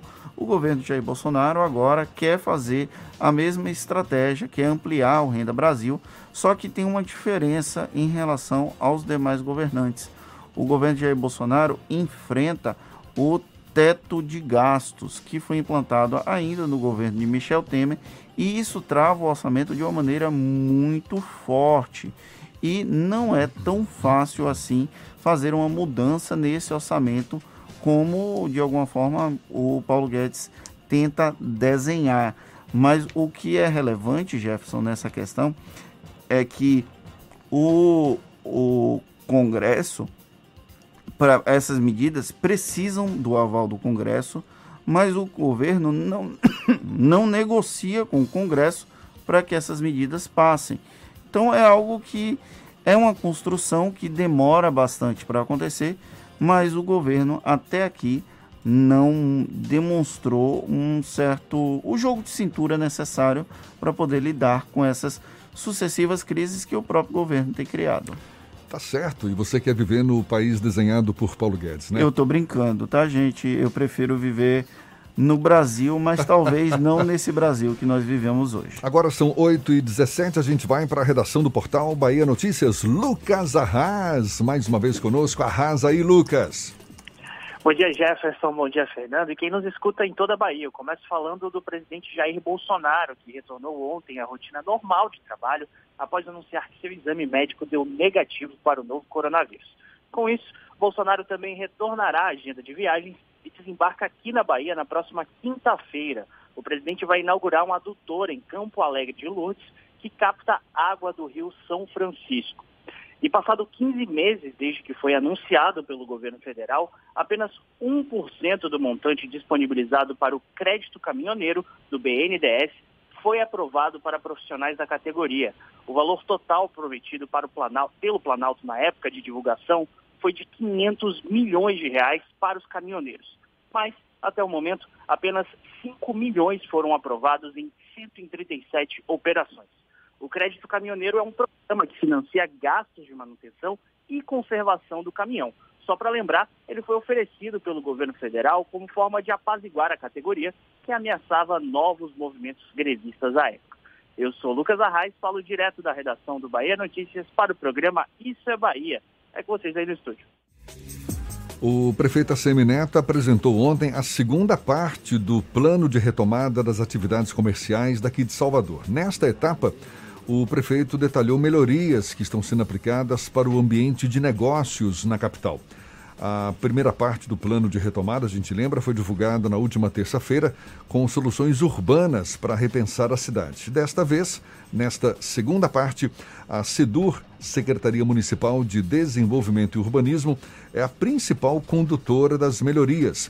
Segundo o prefeito, a estimativa é que a secretaria continue fazendo 120 atendimentos diários de forma digital para garantir a segurança e continuar mantendo o trabalho em funcionamento. O prefeito também destacou que é uma meta da prefeitura a redução total do uso de papel, começando pela SEDU. A Semineto também assinou dois projetos de lei que vão permitir a desburocratização das ações. O PL que prorroga os incentivos fiscais de outorga onerosa e que é a viabilidade, viabilização do direito de construir e o PL que atribui a validade legal para a licença ambiental digital.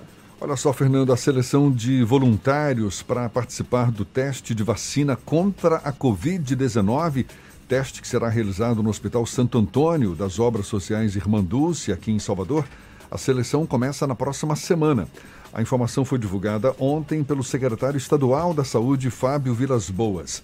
A vacina é produzida por uma empresa de biotecnologia alemã e uma indústria farmacêutica norte-americana. Além de Salvador, ela vai ser testada em São Paulo.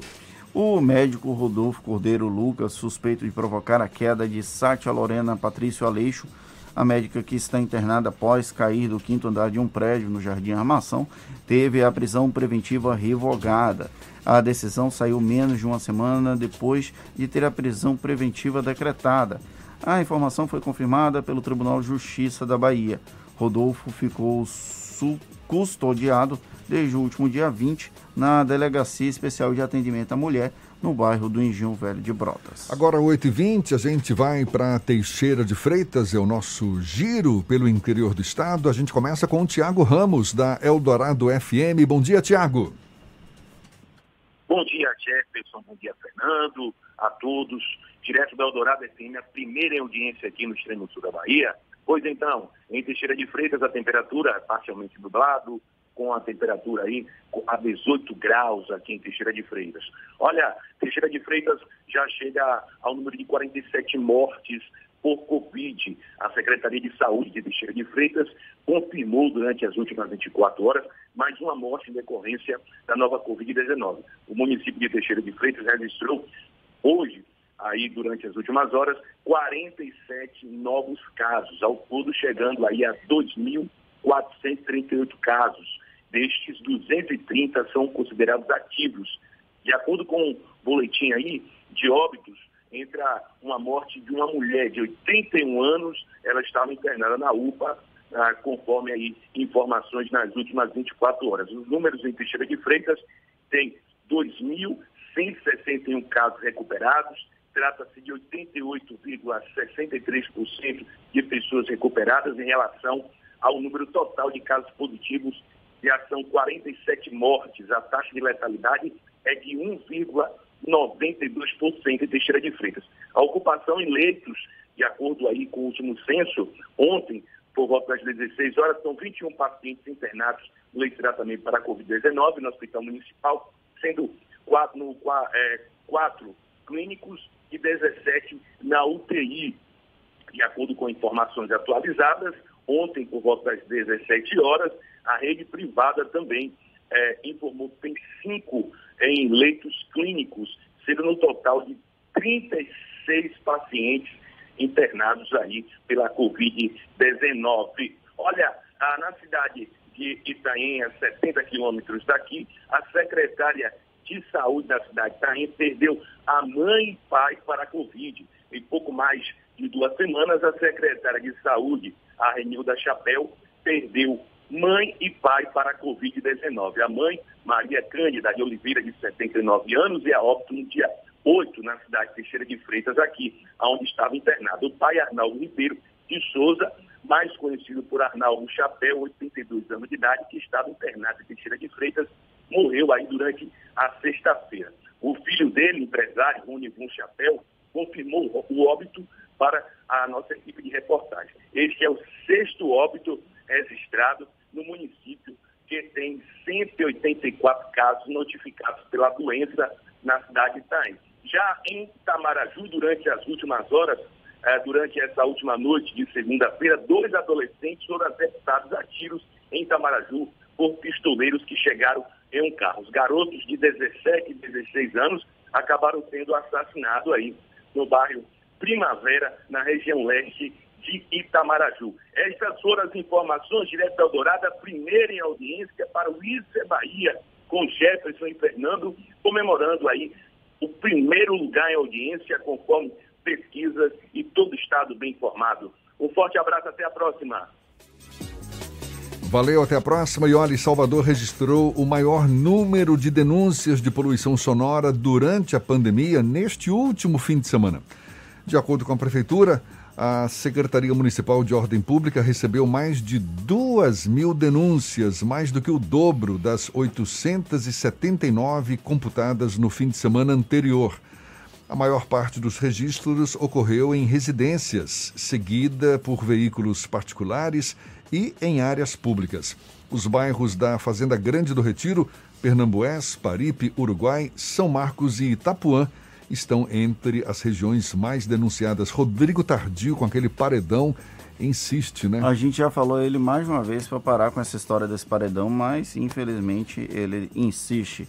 Olha, Jefferson, a Câmara de Vereadores de Santo Amaro, no Recôncavo da Bahia, decidiu não aprovar a possível implantação de uma indústria de produtos automotivos em um terreno que seria da UFRB, a Universidade Federal do Recôncavo da Bahia. No total, foram nove votos a favor da doação do terreno para a indústria e cinco contra. Para ser aprovado, o projeto precisava ter dois terços dos votos a favor, ou seja, dez votos. O cantor Caetano Veloso, que nasceu em Santa Amaro, usou as redes sociais no último domingo para fazer um apelo aos vereadores da cidade devido ao risco químico com a instalação da empresa.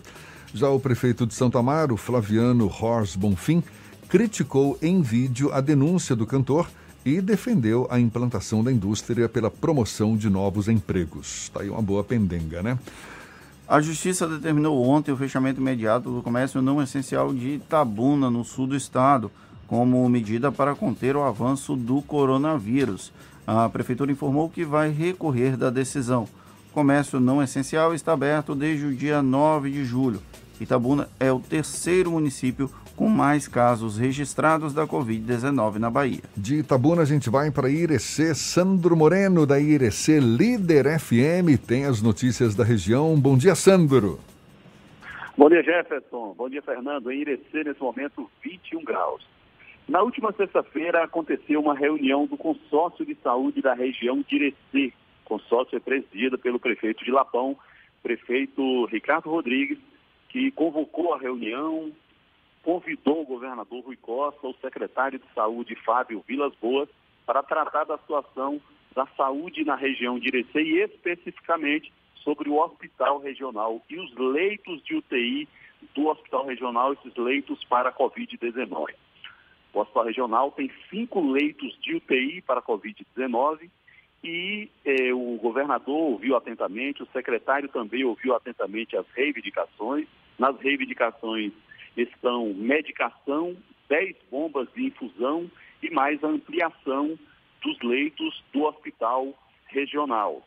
Eh, o secretário de Saúde afirmou que esta semana eh, já estaria ampliando esses leitos no hospital regional de Irecê. O hospital também vai receber uma ambulância UTI com equipe que vai ficar aqui na cidade de Irecê disponível se houver necessidade justamente para é, transporte de pessoas com coronavírus. É. Também é, foi solicitado, o, porque os pacientes da região de Irecê estavam sendo transferidos para Salvador. E o Hospital da Chapada, em Ceabra, é, tem uma UTI também específica de Covid-19, mas não tinha pacientes internados. E os pacientes da região de Irecê, se houver necessidade, serão transferidos para o Hospital de Ceabra. Sandro Moreno, do Grupo J. Cirinei de Comunicação, para o programa Isso é Bahia. Olha aí, Fernanda, a tradicional Romaria de Bom Jesus da Lapa, no Oeste Baiano, foi cancelada por causa da pandemia do novo coronavírus. O evento religioso, que é um dos principais e maiores da Bahia, reúne milhares de fiéis em Bom Jesus da Lapa, cidade conhecida como capital baiana da fé. Pois é, diante da pandemia, não vai ser possível realizar aglomerações, a gente já sabe disso, não é? Apesar do cancelamento presencial, missas vão ser celebradas virtualmente. A gente chegou a falar aqui, não é? Que se cogitava uma romaria virtual. Eu até falei, pô, como é que vai fazer uma, uma romaria virtual? Não, não tem jeito, né? Você já esteve em Bom Jesus da Lava na época dos festejos? Já estive lá, mas não na época dos festejos. É, é um, a multidão, é muita gente. É, se tivesse a romaria esse ano, ia ser um foco monstruoso é. de dissipação do novo coronavírus. Eu fui lá uma vez, sabe quando foi, Jefferson? Hum. Em 2002. Nunca saiu da minha mente a música. A Igreja da Lapa foi feita de pedra e luz. Vamos todos para Lapa visitar o Bom Jesus. É a música que toca de 7 da manhã até 10 da noite no período da Romaria. Ficou marcado, tem quase 20 anos, nunca saiu da minha mente. E é um, um processo popular, é uma, uma manifestação popular muito forte. Você percebe claramente. É, é, é como se fosse possível tocar na fé das pessoas porque ela transborda do coração de quem vai para aquelas para esses momentos festivos como o da Romaria de Bom 2002 certamente foi no colo da mamãe e do papai, né? Não, eu já era um pouquinho mais velho. E as inscrições para o FIES do segundo semestre de 2020 começam hoje e seguem até o dia 31 de julho. O cadastro pode ser feito no próprio site do FIES. O resultado vai ser divulgado no dia 4 de agosto.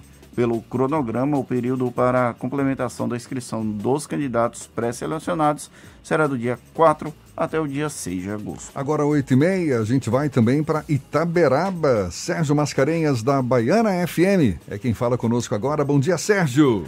Muito bem, bom dia Jefferson, bom dia Fernando, bom dia ouvintes do Isso é Bahia, primeiríssimo lugar, que honra, viu?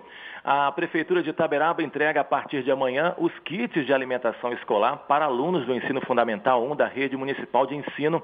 A distribuição vai ser realizada por meio da Secretaria Municipal de Educação SEDUC para alunos do Fundamental 1, tanto da cidade quanto da zona rural. De acordo com a SEDUC, vão ser 38 unidades escolares, sendo 17 da cidade e 21 da zona rural. Na zona rural do município, a entrega dos kits de alimentação escolar do ensino fundamental 1 vai ser realizada no dia 5 de agosto.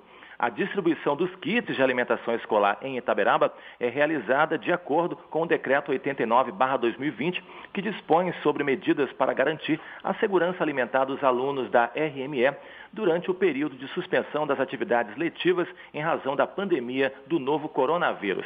Além disso, de acordo com o boletim oficial 28 de julho, que acabou de sair, com dados consolidados até às 17 horas de segunda-feira, foram registrados 59, 59 novos casos da Covid-19. Por outro lado, o número de pessoas curadas teve um aumento expressivo de 7,89%, passando de 393 para 424 casos, permanecendo bem acima do número de casos ativos em 75 casos ou 21,49%. Mais uma vez, não foram confirmados novos óbitos pela doença.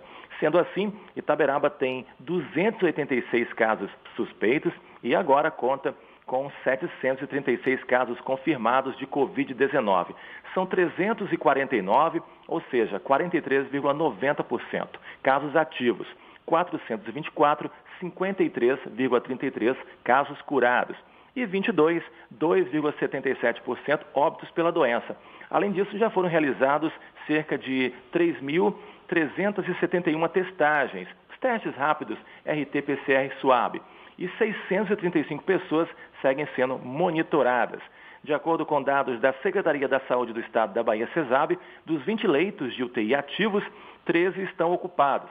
65%, ao passo que dos 20 leitos clínicos, 7 estão ocupados atualmente, 35%. A taxa de ocupação geral é de 50%. Foram essas as informações aqui da redação da Rádio Baiana FM. Eu sou Sérgio Mascarenhas, para o Isso é Bahia. Jefferson. Valeu, Sérgio. Assuntos que a gente já falou na primeira hora, mas destacamos mais uma vez agora. A Bahia registrou 930 novos casos de coronavírus e 45 novas mortes em decorrência da doença, segundo a Secretaria, Municip... Secretaria Estadual da Saúde. Ao todo, o estado tem mais. Aliás, o estado tem quase 150 mil casos confirmados e mais de 3.200 óbitos. Mais de 130 mil pessoas já estão curadas da doença. No estado, dos leitos de UTI adulto disponíveis do SUS, exclusivos para coronavírus, a taxa de ocupação é de 74%. Em Salvador, os leitos de UTI adulto, que são os que contam para a fase 2 da flexibilização do comércio na capital baiana, estão com 71% de ocupação. No Brasil, mais de 2 milhões e 400 pessoas já se infectaram pelo coronavírus. A doença já matou mais de 87 mil pessoas. Segundo o Ministério da Saúde, mais de 23.200 novos casos e 614 novos óbitos foram registrados nas últimas horas. Mais de 1 milhão e 600 pacientes já foram recuperados da Covid-19. Agora, 26 minutos para as 9, a gente faz um intervalo, volta já já é um instantinho só aqui pela Tarde FM. Você está ouvindo Isso é Bahia. Primeiro curso 100% via Instagram do Brasil. Oficinas via WhatsApp, seminários, painéis setoriais, workshops, encontros de empresários. Tudo digital e gratuito. O maior evento empresarial do estado se reinventou para você fazer o mesmo pelo seu negócio. Semana Sebrae Online para empresários do novo mundo. De 27 a 31 de julho. Vagas limitadas. Garanta a sua. Confira a programação e se inscreva em semanasebrae.com.br. Assembleia Legislativa da Bahia. Plantão permanente contra o coronavírus. Aprovando o pagamento de três meses de água para mais de 233 mil famílias. Desburocratizando os processos de compra de aparelhos e materiais de saúde. Garantindo auxílio às famílias dos profissionais de saúde que perderam a vida contaminados. Ampliando prazos de pagamento das dívidas do Estado para direcionar recursos ao combate. Juntos, Juntos vamos fazer valer a nossa, nossa força, força e vencer o coronavírus. coronavírus. Alba, Assembleia Legislativa da Bahia. ITS Brasil, a internet da sua empresa e a hora certa. A tarde FM 8h35. ITS Brasil, a maior operadora especializada em atendimento no setor corporativo do Nordeste, presente em mais de 30 cidades, atuando há mais de 10 anos no mercado, com excelência em todos os níveis de link dedicado, com garantia de 100% da internet contratada, colocation e interligação entre filiais. Sua empresa merece o melhor em tecnologia. Conheça os nossos serviços em itsbrasil.net ou ligue para 71 3402 0800. A Tarde FM. Trânsito. A Tarde FM. Oferecimento Monobloco. Auto Center de portas abertas com serviço de leva e trás do seu carro. A gente volta a falar com Cláudia Menezes. Tem novidades pra gente, Cláudia?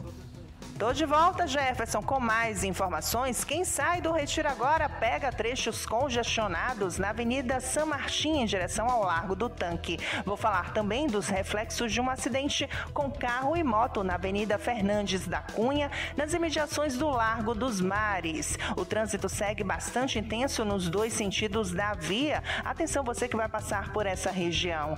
Na Estácio, novos alunos pagam meia, 50% de bolsa no curso todo e ainda 70% no primeiro semestre para cursos presenciais. Acesse estácio.br e se inscreva. Volto com você, Jefferson. Obrigado, Cláudia. A Tarde FM de carona com quem ouve e gosta.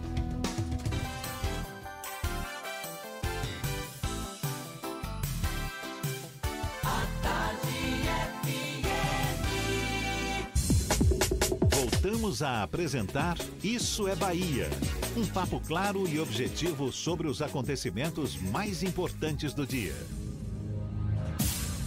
Especialistas apontam que, com o isolamento social e a proibição das aglomerações, a pesquisa de campo de forma presencial se torna mais complicada e deve perder força neste ano ano eleitoral. Estamos falando aqui das pesquisas eleitorais. E aí vem uma grande dúvida: como é que a atual pandemia vai afetar a realização dessas pesquisas eleitorais e como os institutos estão tentando contornar essa situação para que esse termômetro da democracia se mantenha. É o que a gente vai saber agora, conversando com o diretor da Potencial Pesquisa e Informação, o professor universitário, estatístico, especialista em marketing eleitoral e especialista em pesquisa de opinião e de mercado, Zeca Martins, nosso convidado aqui no Issa Bahia. Seja bem-vindo. Bom dia, Zeca. Bom dia, Jefferson. Bom dia, Fernando, e bom dia a todos os ouvintes do programa Isso é Bahia. Zeca, uma abordagem telefônica em pesquisas de opinião pública certamente ganha força em tempos de pandemia. Agora, os institutos de pesquisa devem utilizar meios diferentes para mensurar a preferência dos eleitores? É, a... Nós temos hoje é, diversas possibilidades de estar investigando é, o comportamento das pessoas de uma forma geral, seja ele enquanto consumidor, seja ele enquanto eleitor. E o processo eleitoral, é, uma das pesquisas né, que mais se utiliza é a preferência do eleitorado, mais conhecido como intenção de voto. Nesse momento é, de pandemia, é prudente que não se coloque em risco tanto os profissionais que trabalham da área de pesquisa quanto aqueles pessoas são potenciais entrevistados. Então, nós temos que usar outros métodos para investigar essa, essa informação, né, essa preferência do eleitorado. E a entrevista telefônica é que tem sido a, a principal nesse momento. Agora, por mais que receba muitas críticas, não é? Porque há, há, quem diga que a pesquisa presencial no corpo a corpo ela, ela, ela tem, teria um efeito mais, mais eficaz. Você concorda com isso? Olha, Jefferson, é importante a gente ressaltar que toda e qualquer técnica de pesquisa de mercado, pesquisa de opinião, elas vão ter suas vantagens e limitações. É fato, sempre. Independente do método e técnica, sempre vai ter limitações mas é importante que a gente entenda é, essas limitações para que possa fazer a interpretação adequadamente. E você tem razão, com a intensificação das pesquisas, é, onde as entrevistas são realizadas por telefone, surgiram também uma enxurrada de críticas, que aí, na minha opinião, em alguns casos chegam a ser exageradas. É, a pesquisa telefônica ela já é realidade há algum tempo, é, grandes empresas é, nacionais e internacionais em países como Canadá, por exemplo. Canadá, só, é, 100% das pesquisas são telefônicas, por exemplo. Em outros países também, como Estados Unidos e Europa, também são entrevistas é, telefônicas. Então, as limitações, algumas limitações que existem na pesquisa telefônica, também existem na pesquisa presencial. Uma coisa importante que, que a gente tem que, que considerar é que hoje segundo o IBGE, 98% dos domicílios brasileiros têm pelo menos uma, uma pessoa com linha de telefone celular. Então, isso ajudou bastante.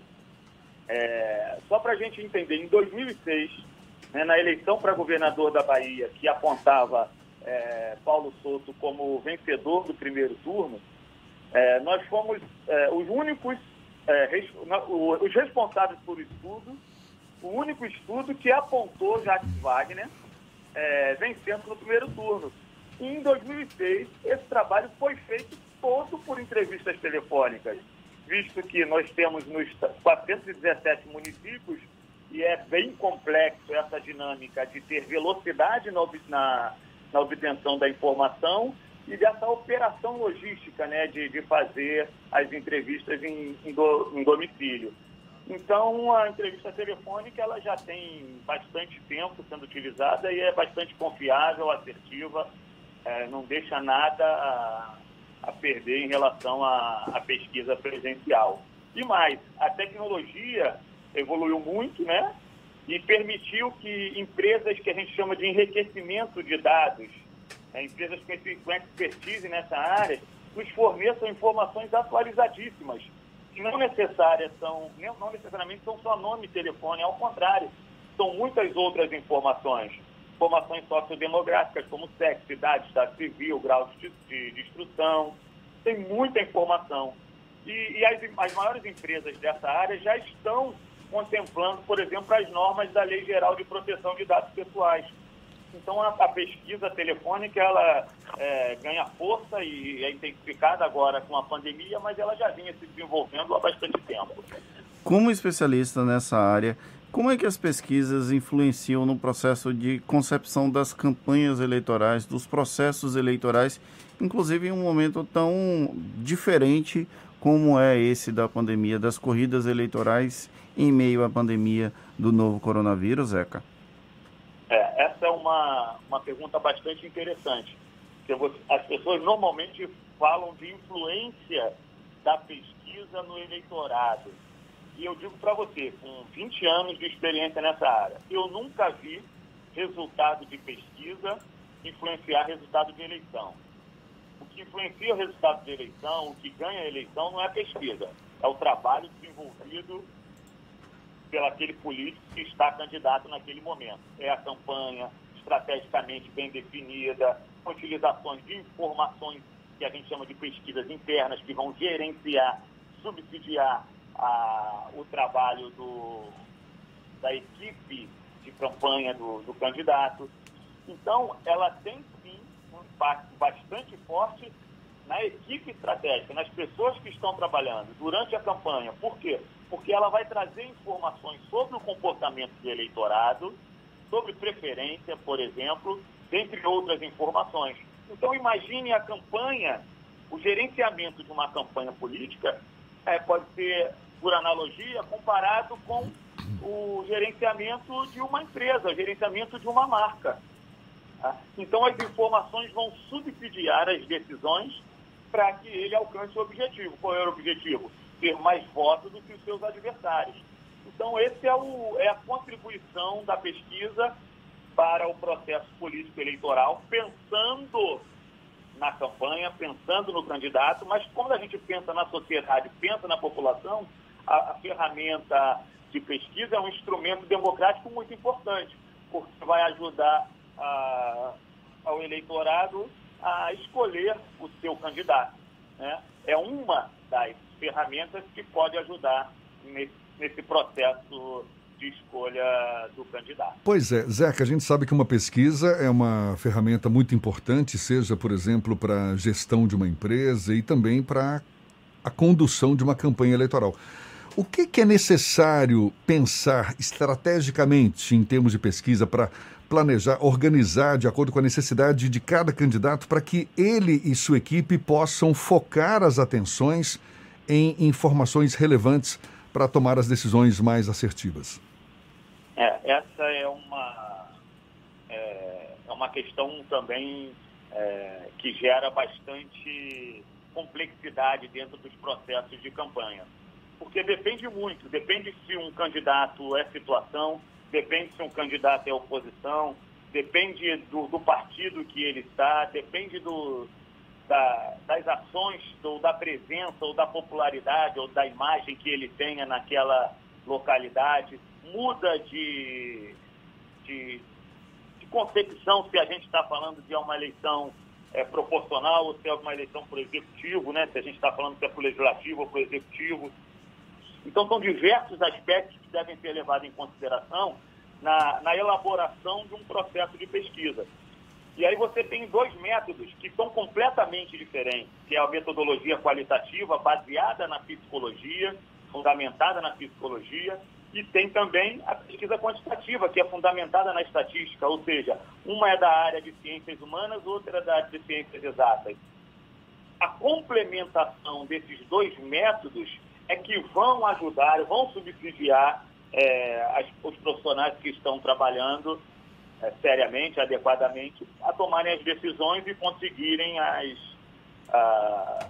as questões mais assertivas né, durante o processo eleitoral. Ainda mais agora nesse processo de pandemia, que o candidato não está indo para a rua, né, ele não tem o contato, aquele sentimento é, de não estar tá gastando a sola do sapato, como a gente diz, durante o processo eleitoral, que tem, é um, é uma informação também muito importante, esse sentimento né, do, do, das pessoas, dos assessores, que estão na rua e, e sentindo a, a população. Então, a pesquisa vai tentar trazer um pouquinho desse sentimento para dentro das campanhas para que possam se desenvolver é, as ações adequadas para é, se vencer uma eleição. Maravilha, está todo mundo se readequando, não é? É isso aí. Ah, Zeca Martins, professor universitário, estatístico, especialista em marketing eleitoral, especialista em pesquisa de opinião de mercado e diretor da Potencial Pesquisa e Informação. Muito obrigado, Zeca, pela sua disponibilidade. Um bom dia para você.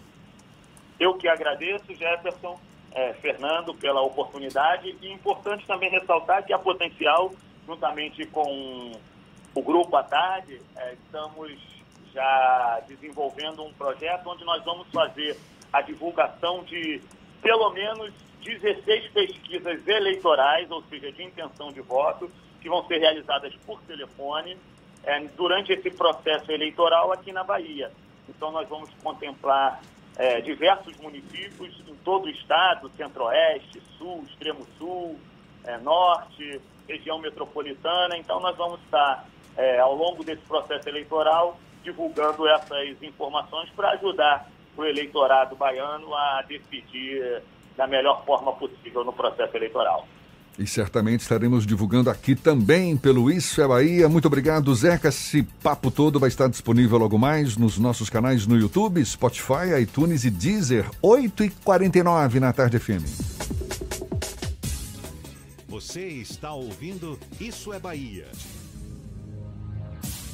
O inglês une todas as culturas e transforma o mundo em um só. E faz parte da cultura inglesa trazer este mundo até você. Ter aulas ao vivo pela internet com os melhores professores e falar inglês desde a primeira aula. Sem taxa de matrícula ou contrato de fidelidade. Faz parte da cultura inglesa.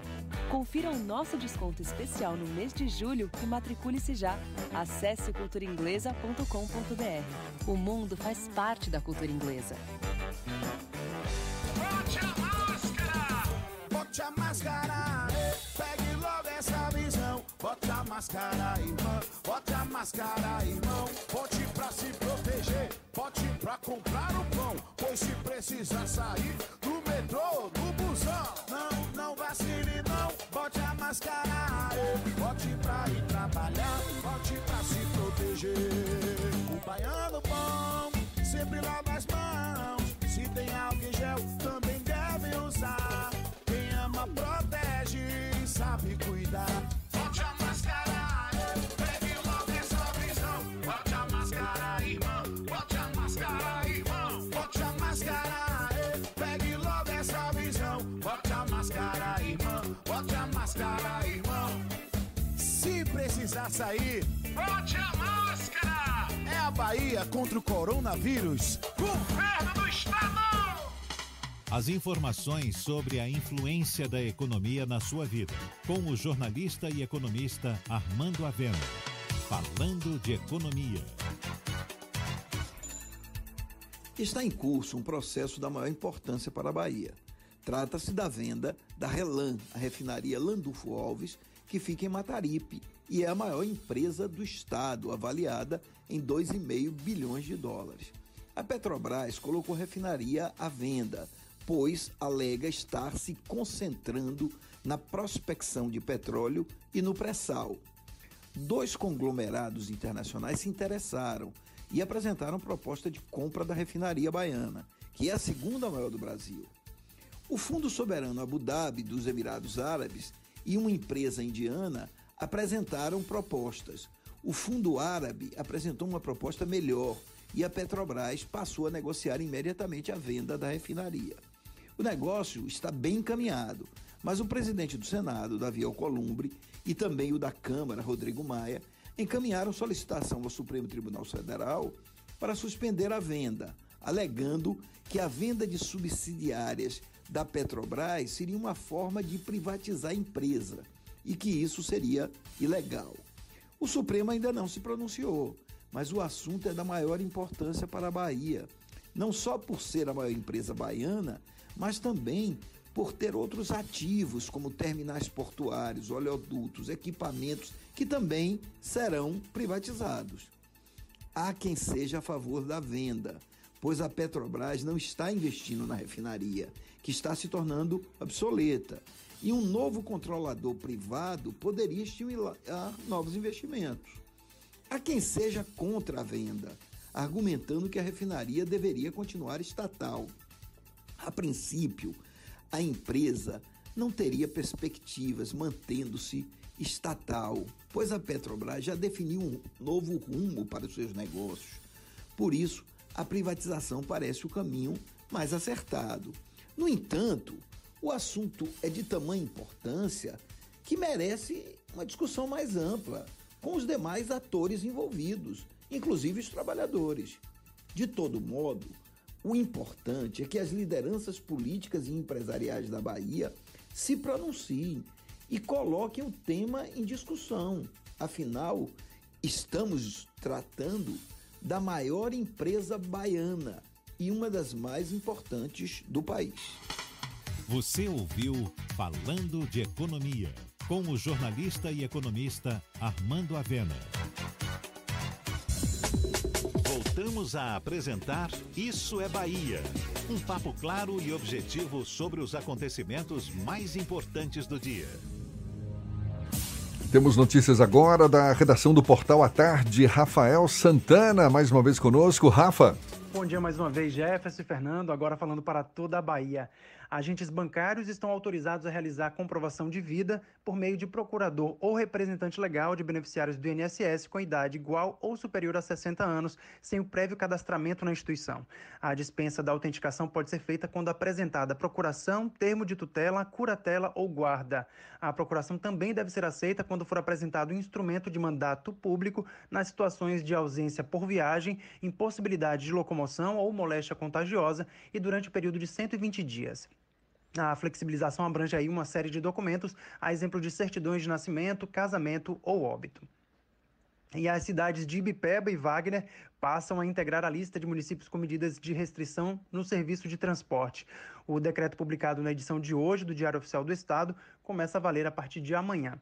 Com isso, o total de cidades baianas com transporte intermunicipal suspenso é de 389, o que representa 90% dos municípios baianos. Por outro lado, deixam a lista por não registrarem novos casos de Covid-19 nos últimos 14 dias os municípios de Formosa do Rio Preto, Ixu, Ipupiara e Itaguaçu da Bahia. Estas e outras notícias você confere no Portal à Tarde, no endereço que você já sabe, atarde.com.br. Rafael Santana, do Portal à Tarde, para o Isso é Bahia. É com vocês aí no estúdio. Agora 8h55 e vamos para Eunápolis, extremo sul da Bahia. Paulo Henrique, da Ativa FM, tem as notícias da região. Bom dia, Paulo. Bom dia, Jefferson. Bom dia, Fernando. Bom dia, ouvintes que estão conosco no programa Isso é Bahia. A semana teve início por aqui com a distribuição ontem de equipamentos que reforçarão na luta contra o coronavírus. A unidade local do SAMU, Serviço de Atendimento Móvel de Urgência, recebeu mais dois respiradores. É importante lembrar que pacientes com a Covid são transportados pelas ambulâncias do SAMU, que estão na primeira linha do atendimento. E essas ambulâncias contavam com apenas dois respiradores.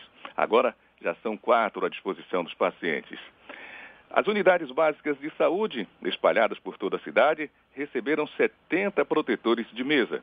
É para que protejam os atendentes das unidades que auxiliam os pacientes já confirmados com a doença. Ainda que nem sempre haja cooperação por parte de muitos da comunidade que insistem em desobedecer as medidas, as autoridades aqui em Eunápolis continuam firmes na luta contra a pandemia. Eunápolis assiste o fechamento de estabelecimento que descumpre as normas de isolamento, introduz a proibição do consumo, comercialização e exposição de bebidas alcoólicas, preserva a manutenção do toque de recolher das 20h30 às 5 da manhã, continua multando quem insiste em não fazer uso da máscara, mantém a proibição de estacionamentos em trechos com agências bancárias que pagam o auxílio emergencial para que sobre mais espaço para a formação das filas, intensifica o reforço das medidas de higiene nas feiras livres e a fiscalização nas ruas da cidade. Tudo é válido, apesar dos protestos, para que se mantenha o controle da pandemia do coronavírus. Afinal, o preço que é pago muitas vezes é uma vida, cujo valor é incalculável. Segundo números fornecidos ontem pelo boletim da Covid-19 aqui em Unápolis, 300 pacientes já foram recuperados e 51 resultados deram negativos. Por outro lado, o número de contaminados já atingiu 1.327, com 1.063 recuperados. O número de ativos caiu de 541 para 241. A taxa de mortes encontra-se estabilizada em 23 e 25 pacientes seguem internados. 17 pacientes foram confirmados ontem com a Covid-19. São seis homens e 11 mulheres. Da Ativa FM, aqui em Eunápolis, no extremo sul, Paulo Henrique, para o programa Isso é Bahia. Acabou,